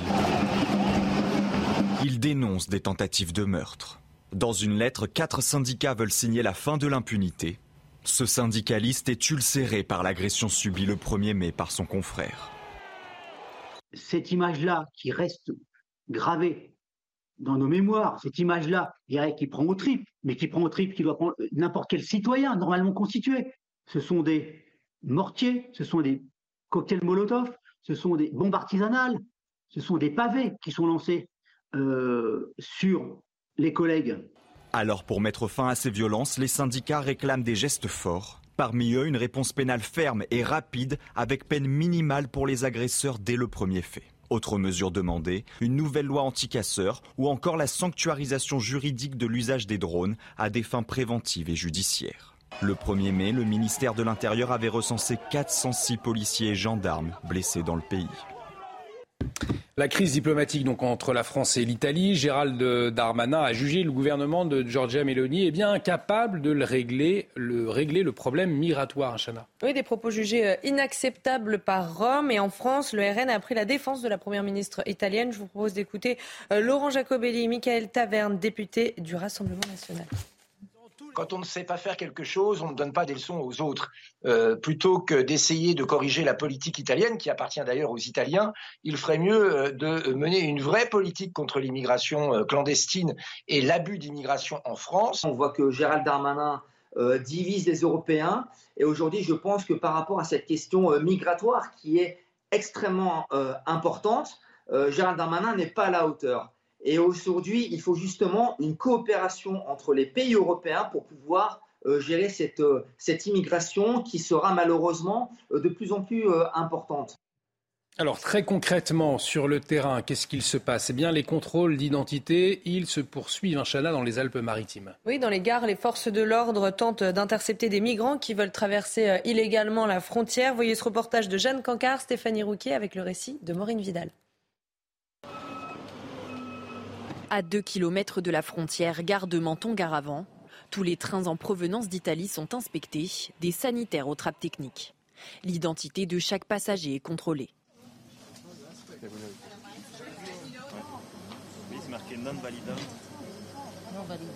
On pense qu'elle est fausse. Bah, il manque des sécurités sur la carte. Cette femme, en situation irrégulière, sera renvoyée en Italie tous les jours, près de 100 personnes sont ici interceptées par les forces de l'ordre, des étrangers qui, pour la plupart, ont payé les services de passeurs. Euh, il y a des migrants qui vont euh, prendre directement le train, mais il y a aussi également beaucoup de passeurs qui organisent justement ces, euh, passages dans les trains. Des migrants qui vont être cachés dans la cabine du chauffeur du, train, dans les toilettes, sous des sièges dans des compartiments électriques. Ces passages-là, c'est un passage qui est un peu moins cher parce qu'effectivement, il est quand même assez facilement accessible au reste des migrants. Donc, ils vont demander entre 50 et 100 euros pour, euh, pour le passage. Autre passage privilégié par les trafiquants, l'autoroute qui relie l'Italie à la France. Les policiers, les douaniers et les gendarmes contrôlent à ce péage chaque véhicule. Sur le vecteur autoroutier, ils montent dans les camions. Il y a les passeurs qui prennent en charge volontairement euh, donc les, les, migrants à Vintimille ou autres à Albenga, à une heure et demie d'ici, euh, voire même à Trieste, plus loin. Et euh, il y a de tout. On a aussi des, passeurs à pied, des guides. L'an dernier, près de 800 passeurs ont été interpellés dans les Alpes-Maritimes. Et cette nouvelle crise entre la France et l'Italie, eh bien, ce sera justement l'édito politique de Paul Sugy qui nous a rejoint. Bonjour, mon cher Paul. On vous retrouve dans un instant, justement. Alors, l'Italie, bouc émissaire ou pas dans ce, contexte Eh bien, vous nous direz tout dans un instant. L'actualité internationale, eh bien, l'Ukraine prépare sa contre-attaque. Kiev affirme achever ses préparatifs en vue d'une grande offensive, Chana. Oui, l'armée ukrainienne qui a annoncé hier avoir abattu une trentaine de drones explosifs envoyés par la Russie. Des événements qui font suite aux propos, vous savez, de Moscou qui accuse Kiev d'avoir tenté d'assassiner Vladimir Poutine. Marine Sabourin.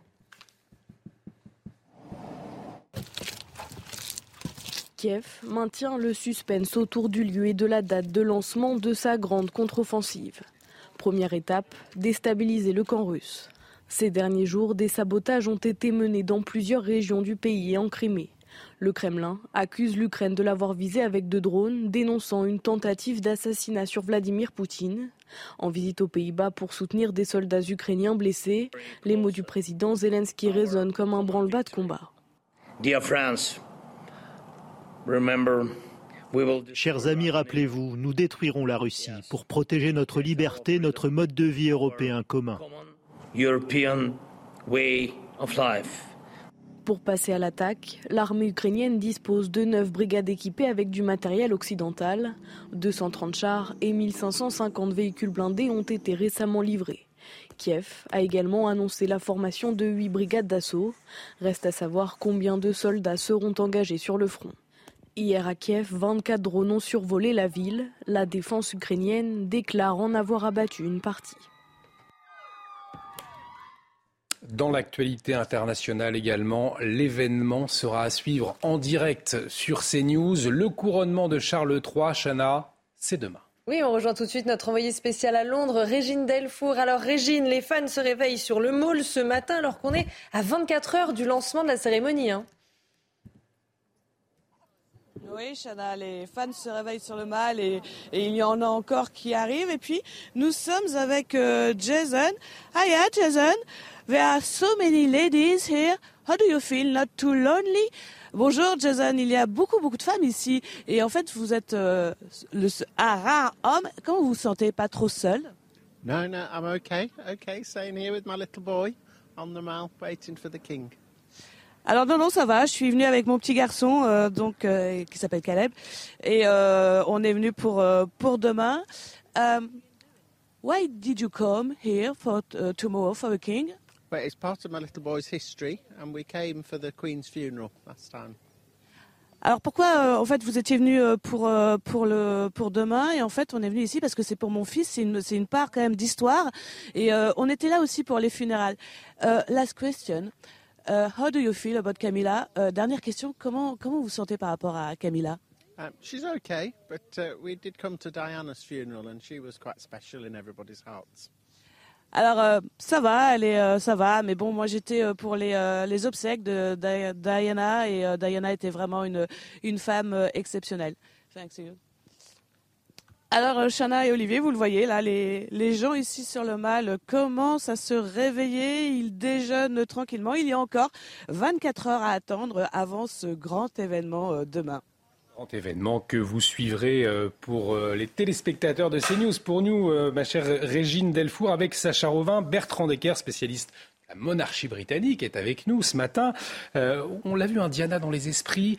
On va s'interroger sur la place de Camilla. Je vous pose la question tout de suite. Mais peut-être avant, euh, comment elle va euh, se dérouler euh, cette journée demain, puisqu'il y aura bien sûr le respect du, rituel, mais la cérémonie sera modernisée. Qu'est-ce que ça veut dire? C'est ce que souhaite Charles III en tout cas. Absolument, c'est un vœu de Charles III. On se souvient que la cérémonie de couronnement d'Élisabeth II le 2 juin 1953 avait duré plus de trois heures. D'emblée, Charles III a dit au duc de Norfolk, vous savez, qui est en, en charge de l'organisation de cette opération Golden Orb, qu'il voulait vraiment une cérémonie réduite. On parlait d'une heure à une heure et demie. Croyez-moi que demain, on arrivera bien aux deux heures, mais pas aux trois, en tout cas. Ça, c'était une volonté vraiment de Charles III. Et il a souhaité imprimer sa marque de fabrique. On le disait tout à l'heure, il est écologiste dans l'âme, il aime l'environnement. Mmh. C'est aussi quelqu'un qui a montré euh, ses idées politiques depuis sa longue, très longue carrière, interminable carrière en tant que prince de Galles. Et bien, ces idées politiques vont aussi se refléter à travers cette cérémonie. Nous disions tout à l'heure que l'ensemble des chefs religieux des différentes communautés euh, qui composent l'Angleterre seront représentés.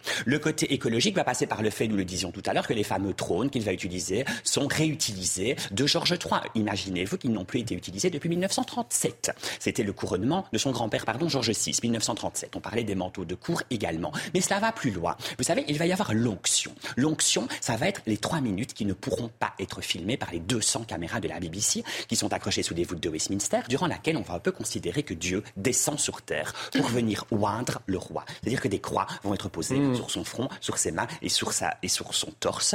Eh bien, à ce moment-là, l'huile que l'on a utilisée, normalement, elle est préparée par la petite guerre royale et tout cela, euh, elle comporte de l'ambre gris. Et on sait que l'ambre gris, c'est issu des baleines. Eh bien, Charles III n'a pas voulu de cela. Ce sera de l'ambre tout court désormais. Bref, c'est pour vous dire que sa marque de fabrique, il l'a insufflé dans le moindre petit détail de cette cérémonie qui va écrire l'histoire. En quelques mots, peut-être, Bertrand Deckers, on, entendait hein, avec Régine Delfour, les fans déjà euh, présents sur place, on entend que Diana est dans tous les esprits. Quelle sera la place de, Camilla euh, demain? C'est compliqué. En effet, ces fans, ils campent depuis lundi. On le rappelle, c'est quand même un peu exceptionnel pour un tel événement. Le parcours, il est vraiment limité. Il va être de 2 km seulement au lieu de 8 pour Elisabeth II. Donc on attend vraiment demain un amas de personnes et beaucoup, en effet, scandent encore le nom de Diana. Elle reste dans tous les esprits, elle reste dans tous les cœurs. Alors la place de Camilla, ben, on l'a entendu tout à l'heure, hein, elle est la femme qui rend le roi heureux. C'est en cela, Camilla, qu'elle est acceptée, qu'elle est adoubée. Et on rappelle que si demain, elle peut être couronnée. Elle ne sera plus reine consort, elle sera reine tout court. Mm. C'est sur la volonté d'Élisabeth II. C'est le dernier cadeau d'Élisabeth II. C'est la dernière déclaration que fait Buckingham Palace au mois de juin 2022 lors du jubilé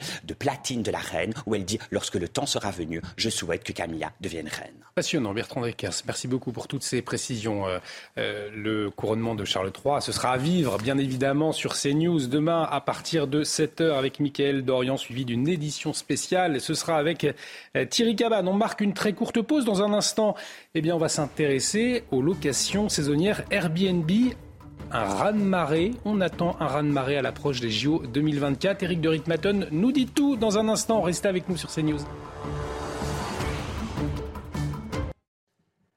Bienvenue dans la matinale et cette information ce matin avec les JO de Paris, eh bien, le prix des locations va exploser. Tout de suite, c'est l'écho. Votre programme avec Jean de Confiance. Pour les vacances ou pour une nouvelle vie, louée en toute sérénité. Jean de Confiance, petites annonces, grande confiance. Et la plateforme de location saisonnière Airbnb s'apprête à vivre un raz-de-marée à l'approche des JO 2024, à tel point que la ville de Paris eh bien, l'envisage de geler toute nouvelle mise en location. Hein, euh, de Ritmaten, on craint finalement désormais une surenchère sur les tarifs? Qui a déjà commencé, qui a été analysé par le cabinet euh, Deloitte, qui parle de 85% en moyenne de hausse de ces tarifs, donc pour la période des JO qui vont de juillet 2024 euh, à septembre, puisqu'il y aura les Jeux paralympiques. Euh, alors, bien sûr, ça va être un peu comme à Londres en 2012. Hein, les prix vont flamber, même on pense que ça sera deux fois à trois fois plus cher qu'en temps normal. Un Parisien sur cinq veut mettre en location son, son logement, me disait hier Airbnb. Donc, évidemment, tout le monde a envie de, gagner un petit plus et envisage de mettre son meublé en location. Et d'ailleurs, à tel point que l'adjoint au maire Emmanuel Grégoire à Paris veut encadrer tout cela. Il veut mettre même des quotas et interdire le fait que des boutiques qui sont vides aujourd'hui deviennent des logements demain lors euh, des Jeux Olympiques. Vous voyez, le phénomène s'accélère. De plus en plus de boutiques ferment pour en faire des logements. Et Eric, est-ce qu'on sait combien euh, va rapporter déjà une location? Alors, à titre indicatif, parce que bien sûr tout dépend d'emplacement et tout dépend de la taille des logements, euh, en moyenne, une nuit, ce sera 200 euros. Donc, je le rappelle, la nuit, ça peut même monter à 500 dans certains quartiers chics. Et pour la durée des JO, on serait autour de 2000 euros. Mais là encore, tout dépend bien sûr de la taille. Ça sera un complément de revenus, bien sûr, mais ce ne sera pas net parce que vous aurez des charges. Airbnb va prélever entre 13 et 16 de commission. Et puis ensuite, bien sûr, il faut déclarer le gain, euh, c'est fiscalisé. Airbnb n'est pas seul, vous avez Booking, vous avez Abritel, vous avez Le Bon Coin. Certains se disent, mais ça va être considérable si autant de personnes veulent mettre euh, leur, logement en, location. 130 000 logements nouveaux seront disponibles pendant les JO. Euh, ça permettra de loger 350 000 personnes supplémentaires. On se dit, les hôtels vont être concurrencés, pour eux c'est dramatique. Non, parce qu'il va y avoir les athlètes, la presse, le comité d'organisation, et je peux vous dire déjà, d'après ce que l'on sait, que tous ces hôtels sont déjà très remplis et seront complets. C'était votre programme avec Jean de Confiance. Pour les vacances ou pour une nouvelle vie, louée en toute sérénité. Jean de Confiance, petites annonces, grande confiance. Et dans l'actualité euh, ce vendredi matin, ces tensions entre Paris et Rome sur la question migratoire. On va en parler dans un instant avec vous, Paul Sugy. Ce sera euh, l'édito et cette question. L'Italie, est-ce que c'est le bouc émissaire dans cette affaire? On vous écoute dans un instant. Restez avec nous sur CNews.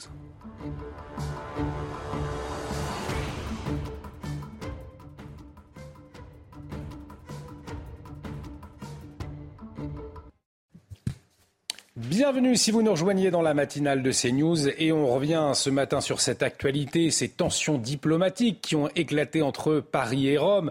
Euh, vous le savez, après une phrase de Gérald Darmanin, il a estimé que Giorgia Meloni était je le cite, incapable de régler le problème de l'immigration. Paul Sugy, on en parle avec vous ce matin. Alors, est-ce que c'était bien le moment, finalement, de se fâcher avec les Italiens On peut s'interroger. Alors, quoi qu'il arrive, il y a une chose qui est certaine, c'est que c'est une faute. C'est-à-dire que c'est pas au ministre de l'Intérieur de décider avec qui on se fâche. Euh, Gérald Darmanin, alors, pourra toujours dire que le gouvernement de Giorgia Meloni s'est un petit peu emporté. En un sens, c'est pas faux non plus. Mais dans le contexte, effectivement, les relations avec l'Italie n'étaient déjà pas euh, franchement au beau fixe. Euh, L'Italie reste un pays voisin, un pays allié et surtout un pays ami. Et donc, euh, ça n'était pas le moment de déclencher cette crise diplomatique. Alors, surtout, il n'y a qu'à voir comment est-ce que toute la journée d'hier, le Quai d'Orsay essayait de ramer en rappelant que euh, l'Italie et la France étaient alliés face à un défi commun qui était celui de l'immigration, et eh bien pour voir que manifestement euh, Gérald Darmanin a pris des libertés avec la position officielle donc euh, de la diplomatie française sur le sujet.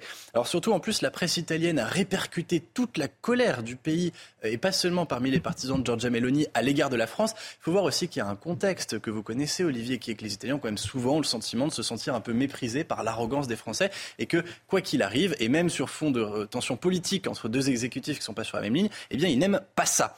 Euh, j'ai même vu le correspondant du Corriere della Sera qui, qui ironisait hier soir, donc à partir du nom même de l'émission euh, dans laquelle Gérald Darmanin a eu cette petite phrase et qui lui reprochait donc d'avoir voulu faire ça grande gueule, euh, puisqu'on était sur RMC. Et donc euh, le ministre a voulu trianguler. Manifestement, il souhaitait surtout s'en prendre à Marine Le Pen et il a finalement décroché une balle perdue à Giorgia Meloni. Bah, ça lui est revenu à la vitesse d'un boomerang.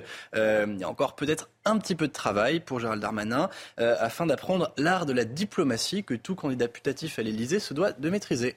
Sur le fond, euh, Paul, est-ce qu'il a complètement tort euh, finalement, puisque le nombre de clandestins arrivés en Italie euh, quadruplé, hein, quadruplé depuis janvier. Oui, c'est ça. Alors effectivement, il y a un fait objectif, c'est que euh, l'Italie est en proie de nouveau euh, à une vague euh, quasiment sans précédent de pression migratoire. Et donc à ce stade, Giorgia Meloni n'est pas parvenue à l'enrayer, alors même qu'elle avait fait campagne, bien sûr, très largement sur ce thème.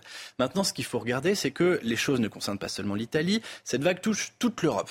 il y a un think tank anglais, je vu ça hier, qui estime que l'immigration n'aura jamais été aussi forte cette année au Royaume-Uni. Les chiffres seront publiés dans, dans quelques jours il pourrait y avoir jusqu'à 700 000 nouveaux immigrés euh, calculés sur euh, euh, l'année dernière. Quant à la France, dans le Figaro, mon collègue Jean-Marc Leclerc l'avait montré fin mars, l'immigration progresse dans toutes les statistiques possibles, dans toutes les catégories, et donc de manière implacable manifestement, si vous me permettez ce détour par la parabole biblique, eh bien, Gérald Darmanin aurait peut-être mieux fait de méditer d'abord sur la poutre qu'il y a dans son œil avant de regarder la paille qu'il y a dans celui de Giorgia Meloni. C'est pas non plus comme si à Mayotte son opération avait été un franc succès, euh, ni si on était aussi en crise ouverte avec le Maghreb. L'Algérie refuse de nouveau de délivrer les fameux laissés-passer consulaires qui permettent de renvoyer les clandestins euh, au Maghreb. Bref, avant de donner des, leçons, il fallait peut-être mieux attendre qu'on ait fait nous-mêmes la preuve de l'efficacité de notre politique migratoire. Euh, tout de même que c'est un problème en fait. Alors Gérald Darmanin a au moins raison sur une chose, c'est qu'effectivement l'immigration est un problème complexe qui ne se résout que sur le temps long et que l'on ne peut pas, quoi qu'il en soit, prétendre régler avec grande éloquence en disant qu'il suffit d'être ferme et que d'un coup tout va changer. Il n'y a pas de abracadabra ou de Gérard Majax possible en matière d'immigration. Euh, mais cette maxime, il pourrait commencer à se l'appliquer lui-même. Ce qui est sûr aussi, c'est qu'on a complètement changé de paradigme politique. C'est-à-dire que pendant des dizaines d'années, il y a eu une forme de déni au plus haut de l'État sur la question migratoire. C'était un problème que l'on ne voulait pas résoudre, que l'on ne voulait pas prendre au sérieux. Aujourd'hui, les choses ont changé. Euh, même dans les pays qui ne sont pas gouvernés par des alliances de droite ou de droite dure, eh bien, il y a une volonté politique indiscutable qui est de réduire l'immigration clandestine. Et pourtant, pourtant, eh ben, la plupart du temps, on n'y arrive pas. Alors, plutôt que de faire de l'Italie à nouveau un bouc émissaire, sachant que l'Italie en plus engrange un certain nombre d'arrivées clandestines de migrants qui comptent ensuite eh bien, se répartir dans les différents pays européens. Et eh bien, euh, il faudrait peut-être s'inspirer des difficultés que rencontre Giorgia Meloni et en tirer des leçons politiques. Elle a au fond les mêmes contraintes que celles qui pèsent sur l'action de Gérald Darmanin. Euh, des contraintes européennes, la lenteur des processus politiques, l'implication aussi des juges. Euh, il faut voir aussi que la politique de Giorgia Meloni est une politique qui est pensée sur le temps long. elle n'est pas au pouvoir depuis très longtemps et elle médite ce dicton italien qui va piano, va sano, qui va lentement, va sûrement. Elle a commencé déjà à mettre en place un certain nombre de mesures. Certaines vont arriver en mai puisqu'elle va renforcer notamment eh bien, le droit contre les statuts humanitaires qui font que les clandestins qui arrivaient en Italie se sentaient quasiment protégés, étaient quasiment impossibles à expulser. Alors certes, elle n'a pas mis en place de blocus naval contre les arrivées de migrants, mais ça c'est quelque chose qui est directement lié au veto que met Bruxelles sur cette forme de politique. Et puis elle a aussi commencé une action diplomatique. Elle essaye de faire examiner, comme d'ailleurs le Royaume-Uni tente de le faire, les demandes d'asile en dehors de ses frontières. Et puis elle a négocié d'importants accords en échange d'aides euh, très importantes avec la Tunisie, avec la Libye, qui permettent de réduire aussi euh, dans ces pays eh bien, la marge d'action des passeurs. Tous six sont des politiques qui ne porteront leurs effets que sur le long terme. il est un peu trop tôt pour dire que Giorgia Meloni ne fait pas le travail. Merci Paul et l'édito de Paul Sugy à retrouver sur notre site internet www.cnews.fr en replay. Et cette crise diplomatique entre Paris et Rome, il en sera question dans l'interview de Laurence Ferrari. C'est à 8h15 à ne pas manquer. Laurence Ferrari qui reçoit le porte-parole du gouvernement, Olivier Véran, ce matin à 8h15. Euh, donc, mais avant, une petite respiration euh, musicale tout de suite avec l'instant musique.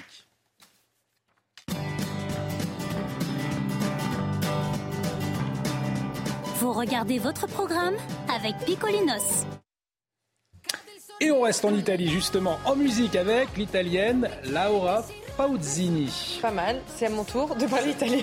La chanteuse a dévoilé le clip de son nouveau single Un buon inizio. Ce qui veut dire un bon début. Exactement. En français. Tout à fait. On écoute.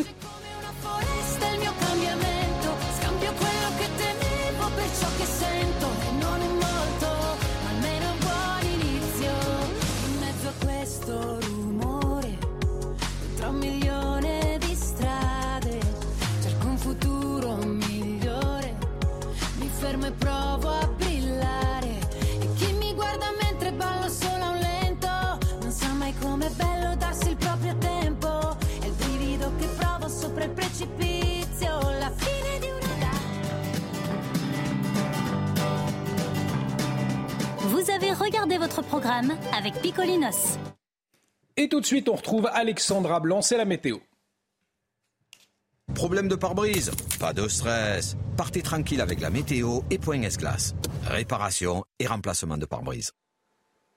Des conditions météo qui vont se dégrader aujourd'hui sur les régions du Nord avec le retour de l'instabilité, de nouveau des orages, principalement entre le massif central et le nord-est, avec des orages parfois localement assez forts, accompagnés de grêles attendus donc entre le centre, le nord-est du pays, notamment du côté des Vosges ou encore du Jura. On retrouvera également un temps assez variable, assez orageux, principalement euh, sur la pointe bretonne ou encore en remontant vers la Normandie et vers la côte d'Opale, avec en prime eh bien, de bonnes rafales de vent, le vent d'ouest qui sera donc de nouveau au rendez-vous en revanche, plus vous irez vers le sud, plus vous aurez des conditions printanières, voire même estivales à Bordeaux, à Toulouse, à Marseille ou encore en allant vers la Côte d'Azur et la Corse, où d'ailleurs les températures vont rester particulièrement élevées aujourd'hui. Regardez, 26 degrés cet après-midi du côté de Toulouse. Vous aurez en moyenne 24 degrés à Bordeaux, 25 degrés sous le soleil de Marseille ou encore 26 degrés entre Lyon et Grenoble. Sur les régions du Nord, ça baisse un petit peu, mais ça reste très doux. 21 degrés à Paris, 22 degrés à Dijon ou encore 19 degrés pour la région lilloise où le temps restera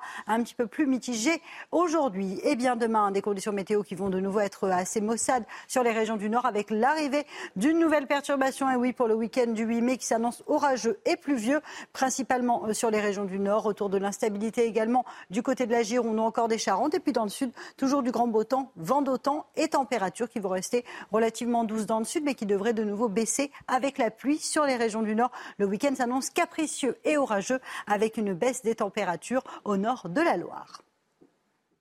Problème de pare-brise Pas de stress. Repartez tranquille après la météo avec Point S-Glace. Réparation et remplacement de pare-brise. Bienvenue si vous nous rejoignez sur CNews. À la une de l'actualité de ce vendredi matin, ces fortes tensions diplomatiques entre la France et l'Italie. Les réactions se multiplient après les propos de Gérald Darmanin. Le ministre de l'Intérieur a ouvertement critiqué la politique migratoire de Giorgia Meloni, un problème qui concerne pourtant toute l'Europe. Le décryptage de Vincent Faandège dans un instant. L'effervescence au Royaume-Uni à la veille du couronnement de Charles III, des dizaines de milliers de personnes attendues pour cette journée historique et déjà des fans sont sur place. On le voit, les fans de la famille royale qui dorment sur place ont tout prévu. Régine Delfour, vous nous ferez une visite guidée et le décryptage de cet événement historique avec Bertrand Deckers, spécialiste de la monarchie britannique. Air France KLM remonte la pente. La compagnie franco-néerlandaise a réduit sa perte nette de plus d'un tiers au premier trimestre par rapport à l'année précédente. Les détails d'Éric de Ritmaten. Et puis une exposition au Parlement européen fait polémique. La présidence suédoise a choisi d'exposer des photos d'une artiste controversée. Des députés européens, notamment du RN, dénoncent une campagne woke et christianophobe.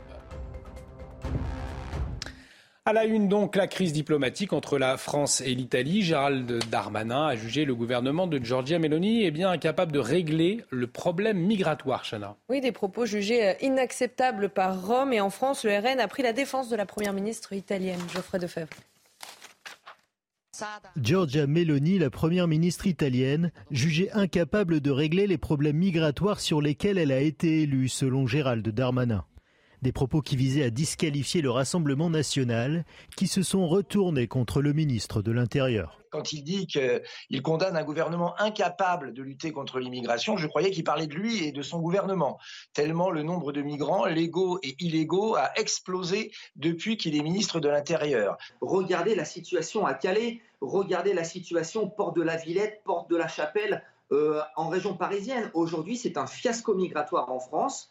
Et euh, euh, Gérard Darmanin est le principal responsable. Selon le ministère italien de l'Intérieur, plus de 36 000 personnes sont arrivées par la Méditerranée en Italie cette année, contre environ 9 000 durant la même période en 2022. Aux premières loges comme député des Alpes-Maritimes, département frontalier de l'Italie, Éric Ciotti, président des Républicains, a lui aussi réagi. Si l'Italie décide de ne plus gérer les flux migratoires aux portes de l'Europe, la France vivra une véritable submersion migratoire.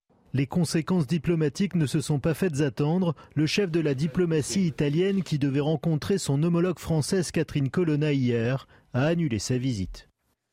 On le voit, Vincent Fandège, cette nouvelle crise entre la France et l'Italie sur le sujet de l'immigration, mais cette question, l'Europe dans tout cela elle se barricade, de plus en plus en tout cas. 12 pays de l'Union européenne et de l'espace Schengen ont érigé des barrières physiques à leurs frontières, justement.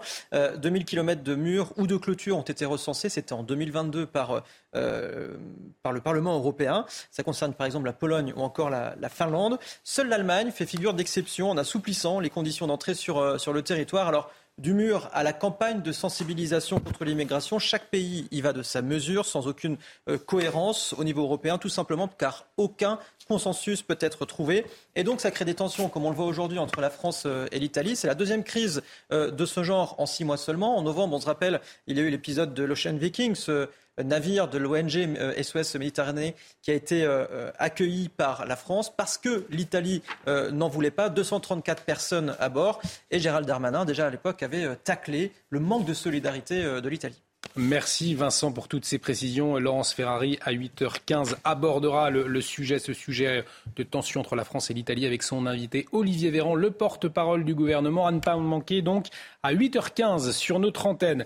Euh, dans l'actualité, on l'a appris également ce matin, Air France KLM, eh bien, Eric va un peu mieux puisque la compagnie euh, aérienne euh, commence à réduire ses pertes après le choc du Covid? Pour autant, est-ce qu'on peut dire que la crise est passée, mon cher Eric Pas complètement. Disons que les pertes se résorbent peu à peu, mais Air France revient de très très loin. Elle a échappé de peu à la faillite. Souvenez-vous, l'an dernier, enfin pendant la période Covid, l'État était monté au créneau avec les Néerlandais, puisqu'il faut parler du groupe Air France KLM.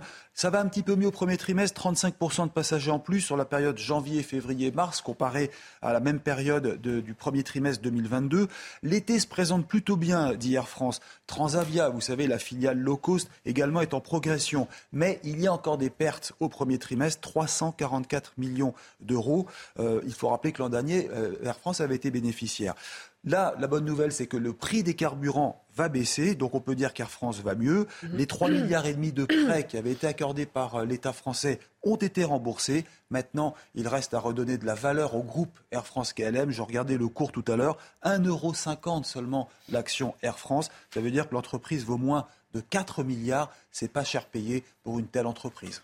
Merci beaucoup Eric pour toutes ces précisions. Euh, on en vient à cette exposition au Parlement européen qui fait polémique, hein, Chana, et c'est vrai que le carton d'invitation, eh bien, il donne tout de suite le ton. Oui, puisque la première photo met en scène Jésus entouré de sept hommes vêtus de cuir et de chaînes. Vous allez voir euh, la photo. Et puis sur la seconde, on voit des migrants dans une embarcation de fortune euh, arrêtés par des militaires qui les mettent en joue. Alors l'événement n'a pas manqué de faire réagir les parlementaires euh, conservateurs qui dénoncent une exposition à la fois woke et christianophobe.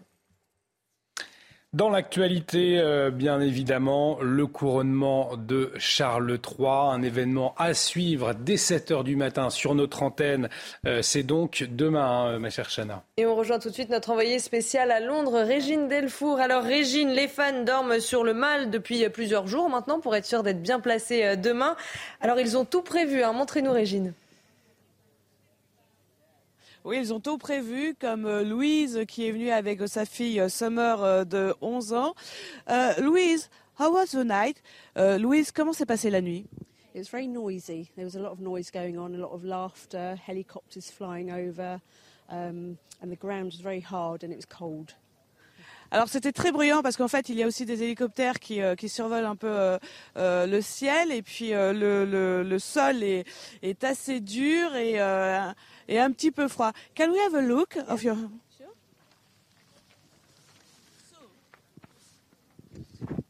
So we've got um, our sleeping bags in there. My daughter's got her doll and her toys, um, and we've got three blankets that we've um, taken out at the minute. Alors nous avons euh, des euh, sacs de couchage, ma fille a aussi euh, euh, quelques jouets et puis on a des, euh, blancs, des, euh, des couvertures supplémentaires. Do you have any food? Est-ce que vous avez de la nourriture? Yes. This case is full of food and drink. Dans cette valise, en fait, il y a beaucoup de nourriture et, et, et, aussi euh, des boissons. Louise, why do you, did you come here? Pourquoi vous êtes venue ici? Um, I came to the Queen's funeral last year um, and I camped out on the Mall and my daughter didn't come and I did promise to bring her this time because it's history to see the coronation. Alors je suis venue ici pour les, euh, pour les funérailles de, de, la reine et ma, ma fille ne pouvait pas venir et euh, je lui ai promis de venir donc euh, on, on, est là aujourd'hui pour, pour demain pour le grand jour. Thank you so much. Alors vous le voyez, Chana et Olivier, les, les, fans sont là, se préparent. Ils ont aussi pas mal de, de réserves puisqu'en fait ils ne vont pas vraiment bouger du mal jusqu'à demain matin, jusqu'au début de 10 heures où la procession va commencer. Et vous nous faites suivre cette préparation du couronnement de Charles III en direct depuis Londres. Régine Delfour, donc avec Sacha Robin, Bertrand Decker, spécialiste de la monarchie euh, britannique, en, en quelques secondes.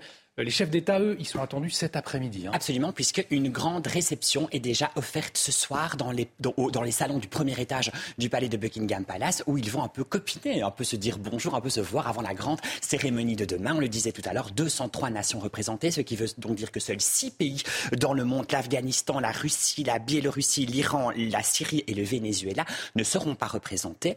Alors, on, ils invitent aussi tous les cousins de la vieille Europe, toutes les monarchies, elles, vont être représentées les pays scandinaves, la Belgique, les Pays-Bas, le Luxembourg, le Liechtenstein, bref, les cousins d'hier, et j'ai envie de dire avec les monarchies qui ne sont plus régnantes, et quelques stars évidemment. On attend David et Victoria Beckham, on attend Rowan Atkinson, vous savez, c'est Mr Bean, entre autres, mmh. ou Lionel Richie ou Stella McCartney, entre autres. Merci beaucoup pour toutes ces précisions, Bertrand Deckers. On vous retrouve dans un instant, on va marquer une très courte pause. Euh, la matinale revient avec l'interview de Laurence Ferrari, son invité euh, ce matin, Olivier Véran, le porte-parole du gouvernement, une interview interview à ne pas manquer. C'est tout de suite sur CNews.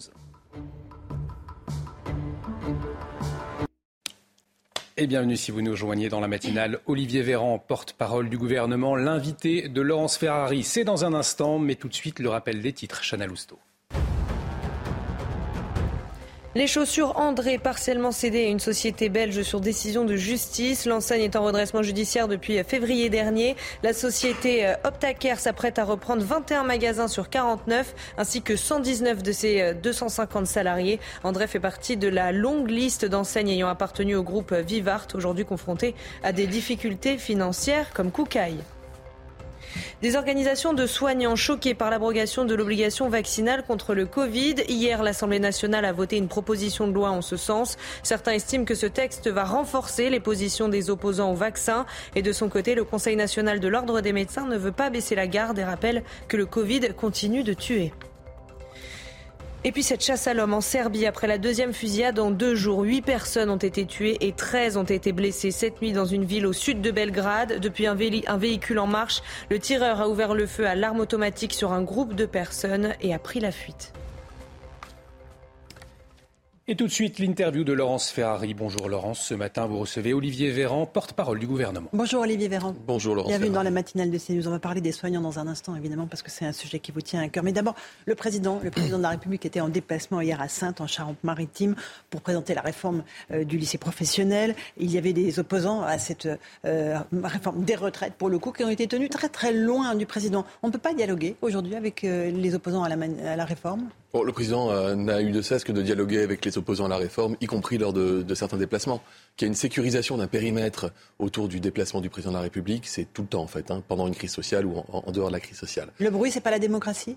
Bah, en tout cas, quand le président euh, n'est pas accueilli par une dizaine ou une vingtaine de militants ou de permanents euh, syndicaux euh, un peu radicaux ou d'extrémistes politiques de gauche, ça se passe très bien. Et, les images que vous avez vues, c'est le président de la République qui parle avec des jeunes, des moins jeunes, et surtout qui porte une réforme fondamentale pour la jeunesse de notre pays. Mmh, avec un milliard d'euros par an pour cette réforme des lycées professionnels, une grande cause nationale. Certains professeurs se sont révoltés, disant que cela reviendrait au fond à fournir une main-d'œuvre pas chère aux entreprises. Qu'est-ce que vous leur répondez? En fait, moi, ce qui me choque, si vous voulez, c'est que le lycée professionnel, c'est un grand nombre de lycéens, en réalité. Et il y en a un sur deux qui, bien que disposant d'un bac pro, ne trouve pas de boulot dans l'année. Or, il se trouve que beaucoup d'entreprises, et de Français d'ailleurs, cherchent des salariés qualifiés pour pouvoir faire de la rénovation thermique des maisons, par exemple, ou travailler dans le domaine du numérique. Et donc, le président, il dit juste, et il a parfaitement raison, on va mettre en relation les filières qui ont besoin de main-d'œuvre qualifiée pour demain avec la formation euh, des jeunes et avec les jeunes qui cherchent cette formation professionnelle. On va la faire découvrir plus tôt au moment du collège, parce que ça va permettre aussi de réhabiliter l'image sociale de, de ce travail, à l'instar de ce qui se passe chez nos voisins, où ça se passe très bien et où les filières professionnelles sont très valorisées. Il dit en plus, on va arrêter de faire des stages, faire faire des stages à des jeunes lycéens non rémunérés, donc on va pour la première fois les indemniser.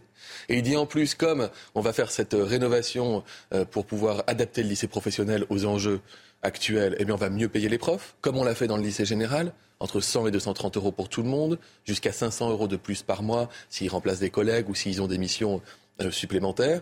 Et donc, en fait, on fait de cette filière professionnelle une filière d'excellence. Ce qui, se passe en Suisse, en Belgique, en mmh. Allemagne, où les jeunes sont très contents quand ils y vont parce qu'ils savent qu'ils auront des débouchés le jour où on aura suffisamment de personnes pour faire de la rénovation thermique des bâtiments, par exemple, euh, on pourra se dire que le travail aura été bien fait. Mais il ne s'agit pas de fournir de la main-d'œuvre pas chère aux chefs d'entreprise, comme le disent certains enseignants et certains syndicats. Mais euh, enfin, tout est caricaturé en permanence, et vous le savez, Laurence Ferrari. Dès que vous voulez réformer ou transformer quelque chose, moi je préférerais que tout le monde, à l'instar du président de la République, se, soit surpris et veuille changer les choses quand on sait qu'un diplômé sur deux aujourd'hui ne trouve pas de boulot dans l'année, alors qu'on a énormément besoin de ces jeunes bien formés. Donc c'est ce qu'on va faire, et encore une fois, avec un abord social de la question que personne n'a eu avant nous. On va indemniser les jeunes et on va mieux payer les profs. On voit que le président maintient ses déplacements sur le terrain, montre que les gouvernements continuent de réformer. Pourtant, les oppositions ne détellent pas, si je peux me permettre, après le rejet de euh, référendum d'initiative partagée par le Conseil constitutionnel. La prochaine séance,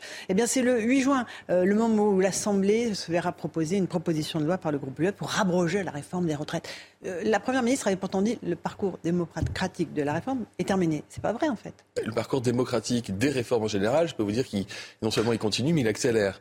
Vous l'aurez remarqué, cette semaine, on a présenté, euh, Éric Dupont-Moretti a présenté un projet de loi qui va augmenter très fortement les, les, moyens de la justice pour que ça aille plus vite, pour qu'on puisse suivre ses affaires sur son smartphone, pour qu'on puisse mieux tenir compte du statut des victimes. Euh, on va ensuite avoir un projet de loi présenté sur l'industrie verte, un sur le numérique, etc. Donc chaque semaine des projets de loi, ce qui montre que nous, on est en ordre de marche pour apporter des réponses aux problèmes des Français. Qu'il y ait des oppositions politiques qui veuillent maintenir tout le monde dans cette espèce de marasme et de rejouer en permanence le match, c'est leur droit de le faire. Mais ça ne nous empêche pas d'avancer, parce que ce qu'attendent de nous les Français, honnêtement, j'en suis convaincu, c'est plus d'écoles, plus de santé, plus de sécurité et un meilleur emploi. Quand vous dites marasme, c'est quoi? C'est la contestation démocratique dans la rue? Non, non, je parle de cet, cet état d'esprit des oppositions euh, parlementaires, radicales, de gauche et de droite. Euh, qui ne veulent pas, au fond, qu'on puisse parler d'autre chose, qui ne veulent pas qu'on puisse parler de ce qui intéresse aujourd'hui euh, les Français. Mais la réforme des retraites, ça intéresse les Français. Ça, ça intéresse les Français, on en a parlé, Laurence Ferrari, ce qui est indéniable aussi pendant des mois. Cette réforme, elle a été adoptée, elle a été validée par le Conseil constitutionnel, elle a été à nouveau, en quelque sorte, revalidée en l'état par le Conseil constitutionnel. Et donc, il y a une proposition de loi pour l'abroger, puis après, ils trouveront d'autres choses pour faire en sorte qu'on ne parle que de ça. C'est politique, c'est vraiment de la politique, d'accord? Et ils le savent très bien, et ils le font dans cet état d'esprit-là. Nous, la politique, on l'a fait vraiment pour le coup au service des Français en apportant des solutions concrètes. La prochaine manifestation, c'est le 6 juin, euh, à l'appel de l'intersyndicale. Celle du 1er mai euh, a connu de nombreuses violences, 406 policiers et gendarmes blessés. Vous redoutez un tel scénario pour le 6 juin prochain? Mais c'est pas que je redoute, c'est que je condamne par avance toute velléité euh, de violence au sein de manifestations, qui sont encore une fois commises par des gens qui n'en ont rien à faire de la réforme des retraites qui sont des gens qui sont des excités, euh, qu'on retrouve à chaque manifestation depuis des années dans notre pays. Mhm. Certains, viennent d'ailleurs, certains viennent même d'ailleurs de l'étranger, hein, comme on l'avait vu à Sainte-Soline. Ils viennent, ils se disent, bah, écoutez, euh, on va venir en France euh, et on va profiter de cortèges syndicaux pour aller s'infiltrer et aller tenter de tuer des, tout simplement, hein, tuer des policiers. Euh, jeter un cocktail Molotov sur un policier. Ils viennent tuer des policiers. Ah, mais il y a certains qui viennent. Il y a certains viennent. Je ne parle pas des manifestants, encore une fois. Hein, on est bien d'accord. La famille qui vient manifester, le délégué syndical qui vient manifester, mm. il vient parce qu'il conteste la réforme. Mais vous avez des centaines, des milliers de personnes qui viennent des quatre coins du pays et des quatre coins de l'Europe avec la volonté de saper les institutions. Avec des... Parfois, vous avez à la fois des drapeaux anarchistes à côté de drapeaux royalistes. Hein, c'est quand même le moment où ils arrivent à s'entendre. Euh, pour taper sur du policier, voire tenter de tuer des policiers. Quand vous jetez un cocktail Molotov enflammé sur un policier, c'est pas pour passer un message en fait. Mhm. C'est pour le tuer. Bah oui. Il faut renforcer la loi euh, contre les agissements de, ces individus. Est-ce qu'il faut une nouvelle loi anti-casseurs? Est-ce que vous travaillez dessus? Quand est-ce qu'elle verra le jour? Alors le ministre de l'Intérieur et le ministre de la Justice se voient euh, aujourd'hui même pour euh, travailler sur cette question. Est-ce qu'il faut renforcer notre arsenal législatif ou est-ce qu'on a déjà suffisamment de choses et qu'il faut peut-être mieux appliquer certaines mesures? Je n'ai pas la compétence pour vous répondre. Ce qui est sûr, c'est qu'on est déterminé à faire en sorte, un, de protéger les manifestants, deux, d'assurer la sécurité de ceux qui assurent la nôtre c'est-à-dire les policiers, et trois, nous donner les moyens d'éviter, d'empêcher que des individus infiltrent chaque manifestation, quelle qu'en soit la période, quelle qu'en soit la cause, avec pour objectif de semer la violence. Donc il faut agir en préventif, c'est-à-dire avant les manifestations, on est bien d'accord, les empêcher d'accéder aux manifestations. Ben, sachant que les méthodes de ces personnes évoluent aussi. Euh, on l'avait vu à Sainte-Soline, ils sont venus trois ou quatre jours avant planquer les boules de pétanque et les bidons d'essence. Comme ça, quand ils sont arrivés le jour J et qu'ils sont, ils ont passé la fouille sans problème. Donc ils s'adaptent, il faut qu'on s'adapte. Vous avez aussi parlé du garde des Sceaux, la réponse pénale. Euh, euh, après ces manifestations à Paris, 305 interpellations, 129 classements sans suite et seulement 25 déferments. Est-ce que là, on est face à une justice qui est efficace ou est-ce qu'il y a une vraie difficulté à prouver les agissements de ces gens-là ah, Ce sont des décisions de justice. Donc, euh, il y a une séparation des pouvoirs de l'État. Donc, je ne peux, pas la, peux pas la commenter. Euh, ce qui est non, mais le résultat, les Français le voient. Ben, ce qui est certain, c'est qu'il y a des interpellations qui sont faites dans des mouvements de, cohue, des mouvements de foule, avec des fumigènes, avec de la violence. Euh, des personnes sont extraites, parfois pour les protéger elles-mêmes, parfois parce qu'elles sont soupçonnées d'être en train ou d'avoir commis euh, des méfaits. Reste ensuite à le prouver, ça peut être difficile. Pour la première fois, on a pu utiliser des drones. C'est quand même un comble que dans notre pays, les manifestants euh, violents puissent, des manifestants violents puissent utiliser des drones et pas les forces de sécurité intérieure. Donc, le ministre de l'Intérieur a proposé qu'on le fasse quasiment partout ça a été possible. On a évité sans doute des drames. C'était le cas, je crois, à Lyon, où mm. l'incendie d'une mairie a pu être évité grâce à l'usage des drones. Je l'ai dit, ils s'adaptent, nous nous adaptons. Euh, Gérald Darmanin euh, a euh, aussi évoqué Jean-Luc Mélenchon, qui lui-même estime que M. Darmanin est responsable à 100% des violences. Est-ce que le leader de la France insoumise a une responsabilité dans la violence qui se déchaîne? Il y a une continuité, une porosité, euh, un continuum entre la violence politique, dans le discours politique et à l'Assemblée nationale, et la violence exprimée dans la rue. euh, quand vous légitimez le recours à la violence sociale, vous avez une part de responsabilité. Je ne dirais pas qu'il est à 100% évidemment responsable, mais il a une responsabilité. Il le sait qu'il y a ces violences. Et finalement, il considère que c'est un, mal pour un bien, puisque la cause qu'il sert, c'est une cause révolutionnaire. Et que la révolution, et d'ailleurs, vous voyez que tous ses amis sont sans, arrêt en train de, à qui de se reconnaître de Robespierre, à qui parler de la prise de la Bastille, et qui n'ont pas été des moments euh, d'une grande douceur euh, dans l'histoire de notre pays. Donc, euh, cette légitimation de la violence, qui est de l'apanage d'une extrême gauche qui a opéré aussi une, mutation idéologique, il faut la condamner. Bien sûr, parce que quand les Français voient que leurs élus, une partie de la classe politique est violente, verbalement, voire physiquement, euh, elle se dit que finalement tout est permis. Ben non, on est en République. On peut manifester librement, on peut avoir la liberté d'expression et d'opinion, mhm. mais la violence ne fait pas partie des libertés publiques. Mais Gérald Darmanin euh, a provoqué une crise diplomatique avec euh, l'Italie hier en fustigeant la première ministre Giorgia Meloni, dont il estime qu'elle est incapable de gérer et régler les problèmes migratoires sur lesquels elle a été élue dans la péninsule italienne. Est-ce que c'était le moment de faire cette déclaration alors que l'Europe doit rester unie face à l'enjeu de l'afflux migratoire? Je préfère cette image d'unité européenne et, euh, et cette image que les déclarations de votre non, non, collègue. Je, je, préfère parler de l'unité européenne et, et de et de l'Italie, qui est notre deuxième partenaire économique, et qui est, avec qui on a une relation de fraternité, et qui, voilà, chacun. Mais vous, vous auriez prononcé ces mots-là? Vous auriez dit Mme Mélanie est incapable de régler les problèmes migratoires sur lesquels elle est Je ne les ai pas prononcés, je ne les prononce pas davantage. Et vous ne les soutenez pas je, je, ne veux pas en faire, pardonnez-moi, euh, euh, une histoire politique. Il y a eu des mots qui ont été prononcés. Le Quai d'Orsay euh, a rappelé l'amitié mhm. entre l'Italie et la France. Voilà, et on continue de travailler avec les On aurait pu éviter ce genre de phrase, Monsieur le Ministre. Écoutez, euh, on aurait pu éviter. Moi-même, il, moi-même, il m'arrive plus qu'à mon tour de pouvoir dire des choses. Bon, je, encore une fois, il n'y a eu aucune volonté du, du ministre de l'Intérieur d'ostraciser l'Italie d'aucune manière que ce soit. Et je rassure les Italiens qui nous regardent. Et, et c'est le, le, député C'était quoi la volonté, d'une ville très Italie-friendly, parce que de Grenoble, où il y a une forte communauté italienne qui vous le dit, les Italiens on discute, ils adorent la politique, mais ils assument les choix qu'ils ont faits et ils veulent qu'on les laisse assumer leurs choix. Et ça tombe bien parce qu'on n'a pas l'intention de faire autrement. Donc ça tombe pas au bon moment, effectivement. Euh, la France connaît elle aussi un afflux de migrants qui viennent en grande partie d'Italie. Euh, il y avait déjà eu une brouille diplomatique avec euh, l'Italie au moment de l'Ocean Viking. encore une fois, est-ce qu'il n'est pas temps d'unir nos forces? Et on travaille avec l'Italie et, de, manière très concrète, l'Italie admet beaucoup de la plupart des bateaux euh, qui, qui mhm. en, respect des accords internationaux que nous avons passés. Et ensuite, nous travaillons systématiquement avec les Italiens pour des règles de répartition. Donc, on, est intimement liés par notre histoire, par les enjeux économiques, sociaux, culturels, mais aussi par les enjeux migratoires. Euh, faut-il être plus ferme face à cette immigration clandestine? Vous revenez du Danemark. Vous étiez hier au Danemark, l'un des pays européens où la politique d'immigration est la plus dure et où cela fait consensus dans une société qui est plutôt sociale libérale. Est-ce qu'on doit prendre l'exemple du Danemark, qui a réduit drastiquement ses flux migratoires, qui a un programme d'intégration exigeant, qui a rendu un accès à la nationalité plus difficile? Est-ce qu'on doit suivre cet exemple-là? Ce qui est sûr, c'est que moi, je ne suis pas euh, pour le grand remplacement de l'extrême droite, ni pour le grand renoncement de l'extrême gauche. Euh, voire de la gauche du mm. PES en général, parce que maintenant elles sont tellement intimement liées. Euh, le Danemark a une situation, euh, a une histoire, une situation géographique qui sont totalement différentes de, mm. la nôtre, et, il n'est pas lieu évidemment d'envisager d'appliquer en France les mesures qu'ils ont, qu'ils ont appliquées. Mais ce que je constate, c'est que la social-démocratie danoise, c'est-à-dire le centre-gauche danois, a opéré une mutation politique il y a de cela sept ans, lorsqu'ils ont constaté que l'extrême droite était montée à 22% et que l'immigration et l'intégration étaient des sujets de préoccupation pour les Danois. Ils ont décidé de, répondre à ces, préoccupations par des mesures concrètes. Encore une fois, je ne les commente pas et je ne les fais pas miennes, mais le fait est que sept ans plus tard, l'extrême droite est passée de 22 à 2%. À 2%. Donc moi, je combats l'extrême droite politiquement. Je suis un grand démocrate. Mon engagement en politique, il s'est créé contre l'idée de l'extrême droite. Et donc, parfois, pour combattre l'extrême droite, il faut aussi être capable euh, de parler à ceux qui ont peur et à qui l'extrême droite ne vend que de la peur et jamais de solution.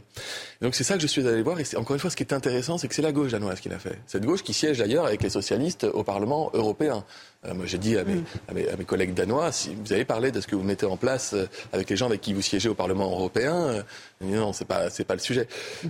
Encore une fois, on doit prendre à bras, à bras le corps tous les problèmes qui préoccupent les Français. Et donc, il y a les inégalités sociales qui est un sujet de préoccupation. Il y a la question de la transition écologique, qui est une vraie préoccupation, et le pouvoir d'achat, et il y a la question de l'immigration. Et de l'intégration. Je rappelle qu'il y a un projet de loi qui doit être présenté euh, à l'automne. Mhm. Euh, au-delà même de la question de ce projet de loi qui est bien nécessaire et utile et efficace, on, doit, on ne doit pas hésiter à parler avec les Français de ce qui aujourd'hui les percute, les perturbe, euh, parfois leur fait peur. il faut pouvoir avoir cet espace de débat. Mais une mesure, par exemple, une mesure que vous gardez de, ce que vous avez vu au Danemark, toute peine de prison, même avec sursis, empêche définitivement l'accès à la nationalité danoise. On prend? Ah bah, L'accès à la nationalité danoise, je veux dire, j'ai vu de la communauté française hier avec des gens qui euh, ont un doctorat, qui sont sur place depuis 8 ans, euh, qui ont des gros revenus et qui euh, se voient refoulés. le, vrai frein pour la il y a un problème? Non, mais le vrai, le vrai, moi, je sais pas. Moi, je, veux dire que les Français qui étaient là-bas, ils parlent danois. Enfin, je voyais pas pourquoi, honnêtement, on leur donnait pas la. Figurez-vous, pour avoir la nationalité danoise, il faut passer un test Mm. Et pour la petite histoire, euh, un tiers des députés ont réussi ce test au Danemark. Donc euh, ils, ont, ils mettent la barre sans doute trop haut. Non, ce qui est intéressant, c'est que, un, ils ont dit à la population, vous estimez que c'est un problème, on l'entend. Mm. Voilà. Nous, on ne considérait pas que c'était un problème, mais vous le dites que c'en est un. Donc on va en discuter entre nous, on va en débattre, et on va faire en sorte que on, comprenne pourquoi c'est un problème. Et les Danois leur ont dit, l'immigration pour nous, c'est pas un problème de, racisme, de xénophobie, c'est un problème de, de pérennité de notre modèle social. Préserver l'État-providence. Voilà, parce qu'on a des dépenses publiques, parce qu'on a accès à la santé, etc.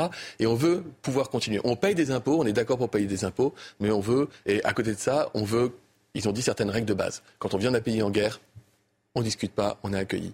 Quand on arrive et qu'on est capable de travailler, on ne discute pas, on peut travailler. Par contre, on veut une maîtrise et ils avaient ce sentiment, cette crainte que l'immigration pourrait à un moment donné déstabiliser leur modèle social. Et donc ils ont mis tout un, tas de règles, encore une fois, je ne reviens pas sur ces règles, je ne les fais pas miennes, mais qui ont eu, euh, entre guillemets, comme comme impact. Euh, comme impact de faire reculer cette idée que l'extrême droite était, le nationalisme était la solution euh, à tous les maux. Peut-être est-ce que l'extrême droite et le nationalisme ne sont jamais la solution à aucun Français euh, lors de, la présentation de ce projet de loi à l'automne prochain. Un mot de, des vaccinations de, soignants.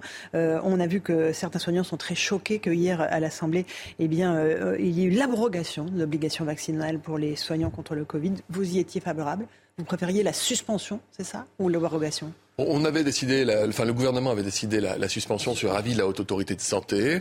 Euh, l'union de la NUPES et du RN, euh, d'ailleurs c'est la première victoire qu'ils remportent depuis trois ans de Covid quand même. Mhm. Leur seule victoire, la seule victoire à mettre à leur crédit, euh, historiquement, aura été de permettre à des gens qui doutent de la science de remettre la blouse blanche pour peut-être soigner nos parents demain dans les hôpitaux. Bon, vous savez ce que je pense de cette question de la vaccination Covid et de la nécessité, quand on est soignant, de protéger les autres en se protégeant soi-même. Il faut se vacciner. Ça fait partie de notre éthique professionnelle. Maintenant, la décision a été prise de les réintégrer, que ce soit par décret ou par la loi. Ça ne, de toute façon, la loi n'ira pas au bout puisqu'ils auront été réintégrés avant que la loi ait terminé son parcours. Mais symboliquement, je vous le dis, je retiens qu'en trois ans de lutte contre le Covid, euh, il y aura eu un consensus une fois entre l'extrême droite et l'extrême gauche, et ça aura été pour cette cause-là, qui n'est pas la mienne. Et vous, en tant que médecin, ça vous heurte Mais je respecte le choix du Parlement. Mais ça vous heurte qu'il y ait une abrogation de l'obligation vaccinale pour. Euh, non, mais moi, je, je, pense que le défi qui est devant nous, c'est pas de permettre à des gens qui doutent de la science de soigner dans les hôpitaux. Je pense que le défi que nous avons devant nous, c'est de garantir que les soignants, quand ils sont face à des personnes fragiles, ils ne risquent pas de leur transmettre des maladies transmissibles. Pour moi, le grand défi de demain, c'est pas de réintégrer les soignants non vaccinés contre le Covid, c'est de faire en sorte que les soignants soient vaccinés contre la grippe, par exemple. Parce que la grippe hospitalière, la grippe transmise à l'hôpital, elle tue elle aussi. Voilà, et c'est tout encore une fois cette, cette adhésion cette, euh, à la pensée qui n'est pas une croyance, à la pensée scientifique, aux faits scientifiques qui est important. Maintenant, on a fait l'obligation quand il le fallait. Aujourd'hui, on est dans un moment où l'épidémie n'aurait pas justifié nécessairement qu'on oblige les soignants à se vacciner. Quand on l'a fait, c'était nécessaire. Mais je vous redis, il faut qu'on garde quand même comme mhm. cap le fait que les soignants soient protégés eux-mêmes pour protéger les autres. Encore un mot, et ce sera le dernier sur le projet de loi sur la fin de vie qui est attendu d'ici la fin de l'été. François Bayrou a, jugé suffisant le cadre actuel de la loi Claes-Leonetti. Il dit Ne faisons pas un service public pour donner la mort. Les mots ont un sens. Est-ce que vous êtes d'accord avec ce que dit François Bayrou? Alors, moi, peu importe mon opinion personnelle sur la question, je vais être très clair avec vous. On a fait une convention citoyenne à la demande du président de la République. C'est 185 citoyens qui se sont réunis pendant six mois. Ils ont travaillé. Ils connaissent mieux le sujet que moi-même. Hein, et je pense que beaucoup de monde en politique. Et, à la fin, ils ont voté. Ils ont débattu.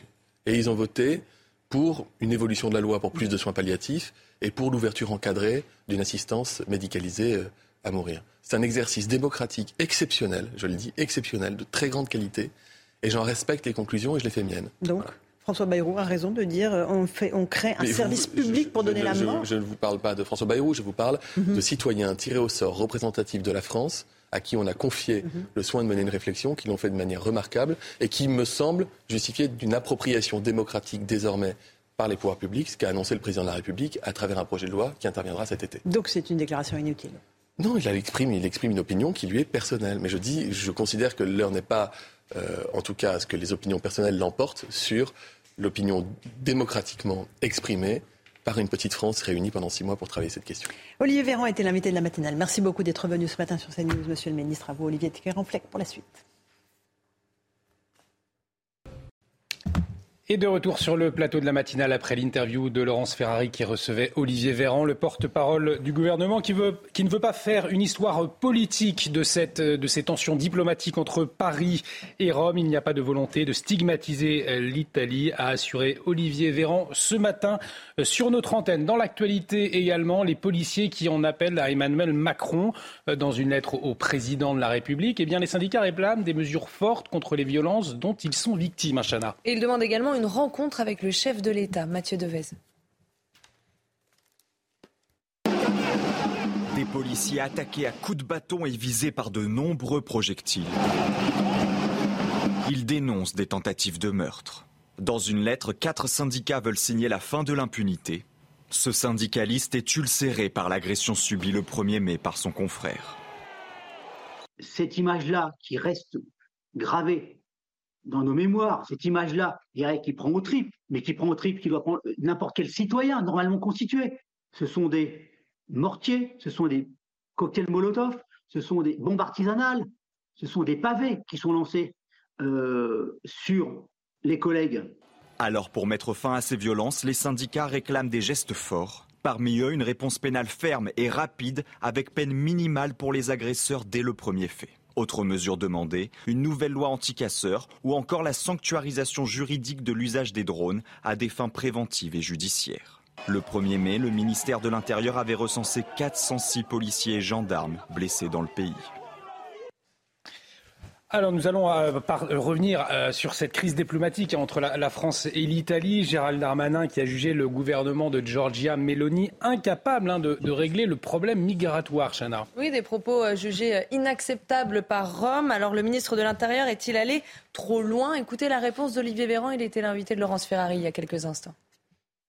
Vous auriez dit Mme Mélanie est incapable de régler le problème migratoire sur lequel elle Je ne les ai pas prononcés, je ne les prononce pas davantage. Et vous ne les soutenez pas je, ne veux pas en faire, pardonnez-moi, euh, une histoire politique. Il y a eu des mots qui ont été prononcés. Le Quai d'Orsay euh, a rappelé l'amitié mhm. entre l'Italie et la France. Voilà, et on continue de travailler avec les On aurait pu éviter ce genre de phrase, Monsieur le Ministre. Écoutez, euh, on aurait pu éviter. Moi-même, il moi-même, il m'arrive plus qu'à mon tour de pouvoir dire des choses. Bon, encore une fois, il n'y a eu aucune volonté du, ministre de l'Intérieur d'ostraciser l'Italie d'aucune manière que ce soit. Et je rassure les Italiens qui nous regardent. Et, c'est le, député. C'était quoi la volonté très Italie friendly, parce que de Grenoble, où il y a une forte communauté italienne qui vous le dit. Les Italiens, on discute, ils adorent la politique, mais ils assument les choix qu'ils ont faits et ils veulent qu'on les laisse assumer leurs choix. Et ça tombe bien parce qu'on n'a pas l'intention de faire autrement. Nous revenons régulièrement sur notre antenne sur le désarroi des commerçants fortement impactés par les manifestations. Et eh bien après ces nouveaux débordements du 1er mai contre la réforme des retraites, l'Union territoriale des TPE-PME qui réunit des commerçants, des artisans, demande la délocalisation des manifestations sur le périphérique parisien. Alors l'objectif, eh bien, c'est bien évidemment d'épargner hein, les commerçants de la capitale. On va en parler avec Bernard Cohen-Haddad. Bonjour, merci d'avoir accepté notre invitation. Vous êtes président du Cercle de réflexion Étienne Marcel. C'est une association hein, qui œuvre pour l'entrepreneuriat responsable et citoyen en France. Euh, cette mesure de délocaliser les manifestations sur le périphérique parisien, vous la soutenez? Bien entendu, on en est même un peu à l'initiative. C'est une façon euh, d'apporter au débat public euh, la maire de Paris veut redonner euh, une autre vie euh, au périphérique. C'était l'occasion de dire que pourquoi pas, et puis faire en sorte que l'on change les tracés, les trajets de ces manifestations qui passent trop souvent dans des zones commerçantes qui sont après vandalisées. C'est vraiment des pots cassés pour nous, rien à gagner, beaucoup de pertes d'attractivité et surtout un moral des entrepreneurs, de leurs collaborateurs qui sont en baisse. On va peut-être voir ces images, justement, ces images de, commerçants obligés de se barricader en amont, notamment euh, des manifestations, ou alors ces commerçants qui sont obligés de, réparer euh, des commerces dégradés. On le voit sur ces images. Est-ce que, euh, Bernard Cohen-Haddad, on a une idée du montant des dommages, des pertes de tous ces commerçants? On n'a pas de montant global parce que vous savez qu'il n'y a pas de statistiques sur les commerçants euh, là-dessus. En revanche, on a fait une enquête avec la Chambre de commerce et d'industrie. On considère qu'il y a eu près de 10% des commerces qui ont été vandalisés, 50% des commerces ont perdu du chiffre d'affaires et que sur la moyenne, on est à moins 30% par journée de grève sur la semaine aussi euh, de euh, perte de chiffre d'affaires parce qu'il y a une perte avant, Une perte, bien entendu, le jour de la grève et souvent une perte après. Et puis, quand il y a des dégâts, il faut effectivement payer les pots cassés. Et je le dis, c'est plusieurs semaines parfois de travaux. Alors, il y a eu ces violences en marge des manifestations contre la réforme des retraites. On se souvient des gilets jaunes. Il y a eu le Covid euh, également. Dans un, tout cela dans un contexte d'inflation, on le rappelle. Il y a aussi le boom des plateformes de livraison. Euh, est-ce que les, les petits commerces, nos petits commerces de centre-ville, ils sont en voie de disparition? Moi, je crois au commerce de proximité. Je crois au service. Je crois à l'accompagnement. Je crois au conseil. C'est pour ça que nous demandons euh, au préfet de police et à la maire de Paris euh, de réunir des états généraux euh, de la sécurité économique. Paris est une belle ville, vous allez mm. partout dans le monde, on connaît Paris. Il y a une attractivité, il y a des savoir-faire, il y a des métiers, il y a des hommes et des femmes motivés pour vous conseiller. Et aujourd'hui, malheureusement, beaucoup de nos clients évitent Paris pour faire leur commerce, pour faire leurs achats, pardon. Et puis là, c'est une vraie perte. C'est une vraie perte. Une perte de savoir-faire et des locaux qui se vident et qui se renouvellent, mais temporairement. Donc il n'y a plus ce service sur la longue durée, cet accompagnement que nous faisons euh, au quotidien, parce que un commerce dans un quartier, c'est aussi une vie sociale. Une dernière question, peut-être, quelles mesures très concrètes pourraient être euh, mises en place pour aider ces, petits euh, commerçants, ces commerces de proximité ça pourrait, Cela pourrait passer par quoi? En tout cas, ça passera certainement pas par un fonds d'indemnisation, vous savez. C'est ce que demandait le maire de Lyon, effectivement. Oui, vous savez, le maire de Lyon, il a, il a une émotivité un petit peu étonnante. Il y a quelques mois, il a mis quatre jours avant d'aller voir les commerçants qui avaient été vandalisés dans sa ville. Donc moi, je crois qu'il faut être prudent. Pas d'argent public, pas d'argent des assureurs. Il s'agit tout simplement de remettre du débat citoyen euh, dans la ville, faire en sorte que nous parlions avec les organisations syndicales, que nous parlions avec la préfecture de police et que nous travaillions ensemble. Et on peut dire euh, aussi aux Français aussi de, préférer hein, les, commerces de proximité. Oui, c'est mieux d'aller acheter euh, son pain à la boulangerie ou tout simplement ses vêtements chez un commerce de proximité. Un grand merci Bernard Cohen à date d'avoir accepté notre invitation euh, ce matin dans la matinale de CNews. Je vous rappelle, vous êtes président du cercle de réflexion Étienne Marcel. Dans l'actualité également, ce grand événement, événement historique que vous pourrez suivre euh, demain en direct dès 7h du matin sur notre antenne. Chana, c'est bien évidemment le couronnement de Charles III. Oui, on rejoint tout de suite notre envoyé spécial à Londres, Régine Delfour. Alors Régine, vous êtes toujours avec les fans de la famille royale qui ont dormi euh, sur le mal. Alors il semble que la nuit a été fraîche, Régine. Hein. Oui, euh, la nuit a été fraîche et nous avons retrouvé Becca que nous avons vu hier, qui est arrivé hier avec Amber. Euh, Becca, how was the night? Becca, comment a été la nuit? Oh, it was a bit chilly, so um, sleeping in the chair with a sleeping bag and a few layers was a little bit cold. But my lovely neighbour gave me a nice survival blanket to put on for an extra layer. So this this one here. Alors la, nuit était un peu frisquette. J'ai dormi sur euh, sur ma chaise et j'avais euh, quelques quelques couvertures, mais ma, ma, ma nouvelle voisine qui était très sympathique m'a donné une une couverture de survie. Yeah, it was lovely and warm then. It kept out all the drafts. Et donc euh, du coup j'avais pu me, me réchauffer. How do you feel uh, here? Do you have uh, more friends? Comment vous sentez uh, ici? Est-ce que vous avez de nouveaux amis? Yeah, we've got lovely neighbours here. Um, these are the people that gave me the blanket. And then we've got new neighbours uh, behind us, and one of them gave me a lovely croissant for breakfast. Alors oui, on a on a de, de, nouveaux voisins, on a des voisins qui euh, ceux qui nous ont donné euh, la couverture de survie, et puis ces voisins là euh, m'ont donné aussi un croissant ce matin, comme vous le voyez, il y a quand même une, une très bonne très bonne ambiance. Last question, Becca. How do you feel about uh, King uh, Charles? Do you think it will be a great king? Euh, Becca, dernière question. Est-ce que vous croyez que, qu'est-ce que vous ressentez par rapport au, au, prince, au roi Charles? Pensez-vous que ce sera un grand roi? I think Prince Charles, uh, sorry, King Charles was born into this role. He's had over 70 years of training to become king. It's his rightful place to be able to be king, and I really hope that he does a good job because he was a great Prince of Wales. Alors euh, le, le, roi Charles a eu beaucoup d'entraînement, près de 70 ans. Il est, il est dans ce rôle-là, et euh, je pense qu'il va être un, un, bon roi, qu'il aura euh, ce, ce rôle-là. Et puis surtout, c'était un, un, très bon prince de Galles. Donc vous voyez ici, tout le monde se prépare, tout le monde attend, et il y a cette ambiance qui est assez spécifique dans ces rendez-vous en Angleterre. Les, ces Anglais ne se connaissent pas et ils, ils commencent à se connaître et des amitiés se lient, enfin se nouent. Merci euh, beaucoup, Régine. Vous suivez ce couronnement de Charles III et ses préparatifs pour CNews donc tout au long euh, du week-end avec euh, Sacha Robin derrière la caméra, Bertrand Decker, spécialiste de la monarchie britannique, est également avec nous ce matin.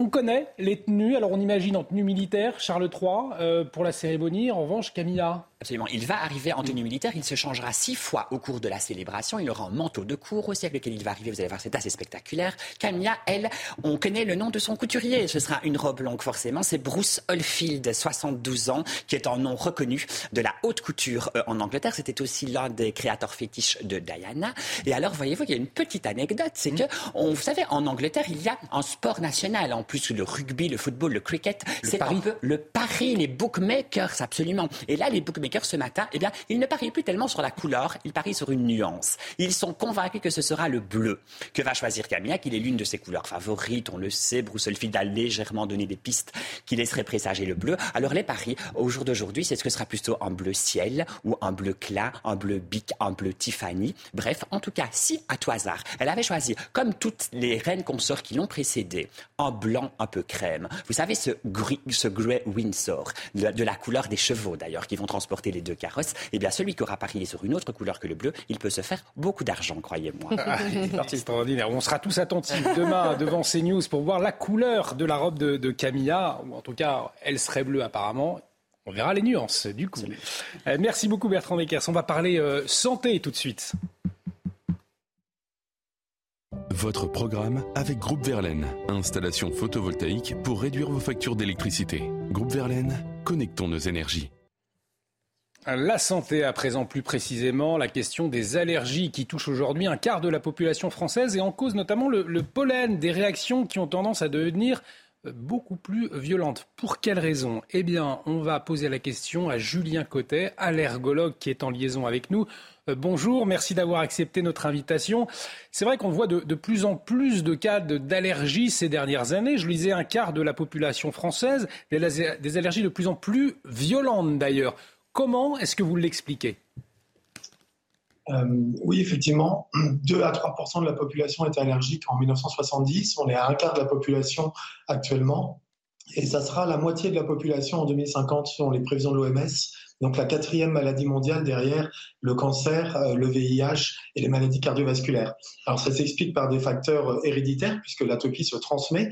Quand vous avez un parent allergique, vous avez à peu près 30 à 50% de chances d'être allergique. Et quand vous avez deux parents allergiques, vous avez 70 à 80% de chances d'être allergique. Donc plus on a d'allergiques, plus dans la descendance il y a d'allergiques et puis, il y a des facteurs environnementaux, comme vous l'avez dit, euh, la pollution, euh, le réchauffement climatique, qui aggravent euh, la situation des allergies respiratoires. Le réchauffement climatique fait que les plantes ne gèlent plus l'hiver, donc les périodes de pollinisation sont de plus en plus longues. Donc au lieu d'avoir deux, trois mois de pic de pollinisation, maintenant on a des pollens par exemple de graminées qui peuvent commencer dès le mois de février-mars et s'arrêter en octobre. Donc les gens vont être gênés pendant de longs, longs mois. Et puis la pollution, la pollution elle rend les pollens encore plus agressifs.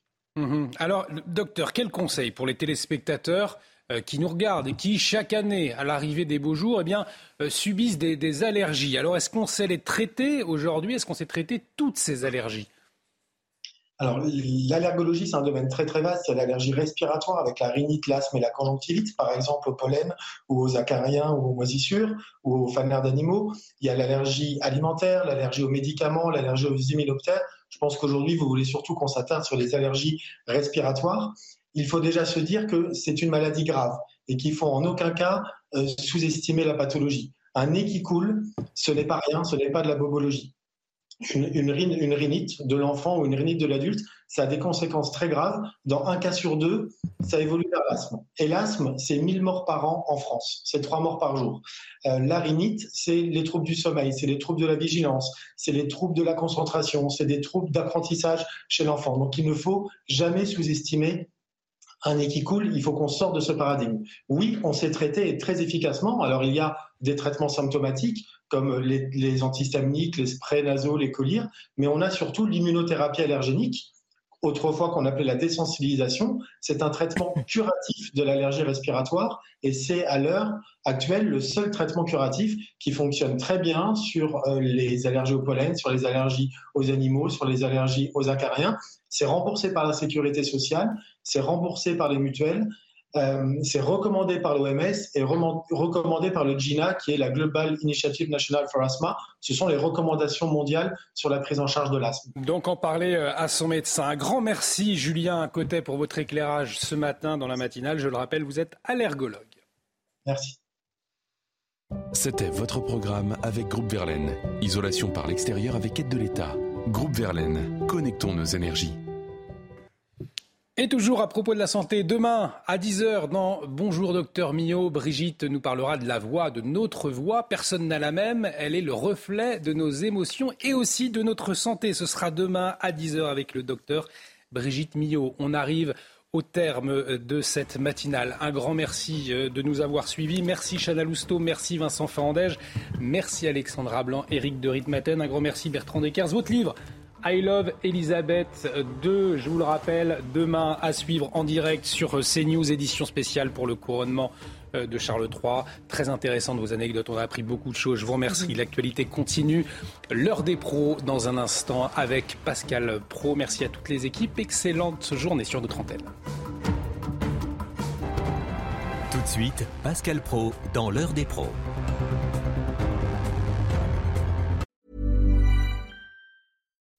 When you make decisions for your company, you look for the no-brainers. If you have a lot of mailing to do, stamps.com is the ultimate no-brainer. Use the stamps.com mobile app to mail everything you need to keep your business running with up to 89% off USPS and UPS. Make the same no-brainer decision as over 1 million other businesses with stamps.com. Use code PROGRAM for a special offer. That's stamps.com, code PROGRAM.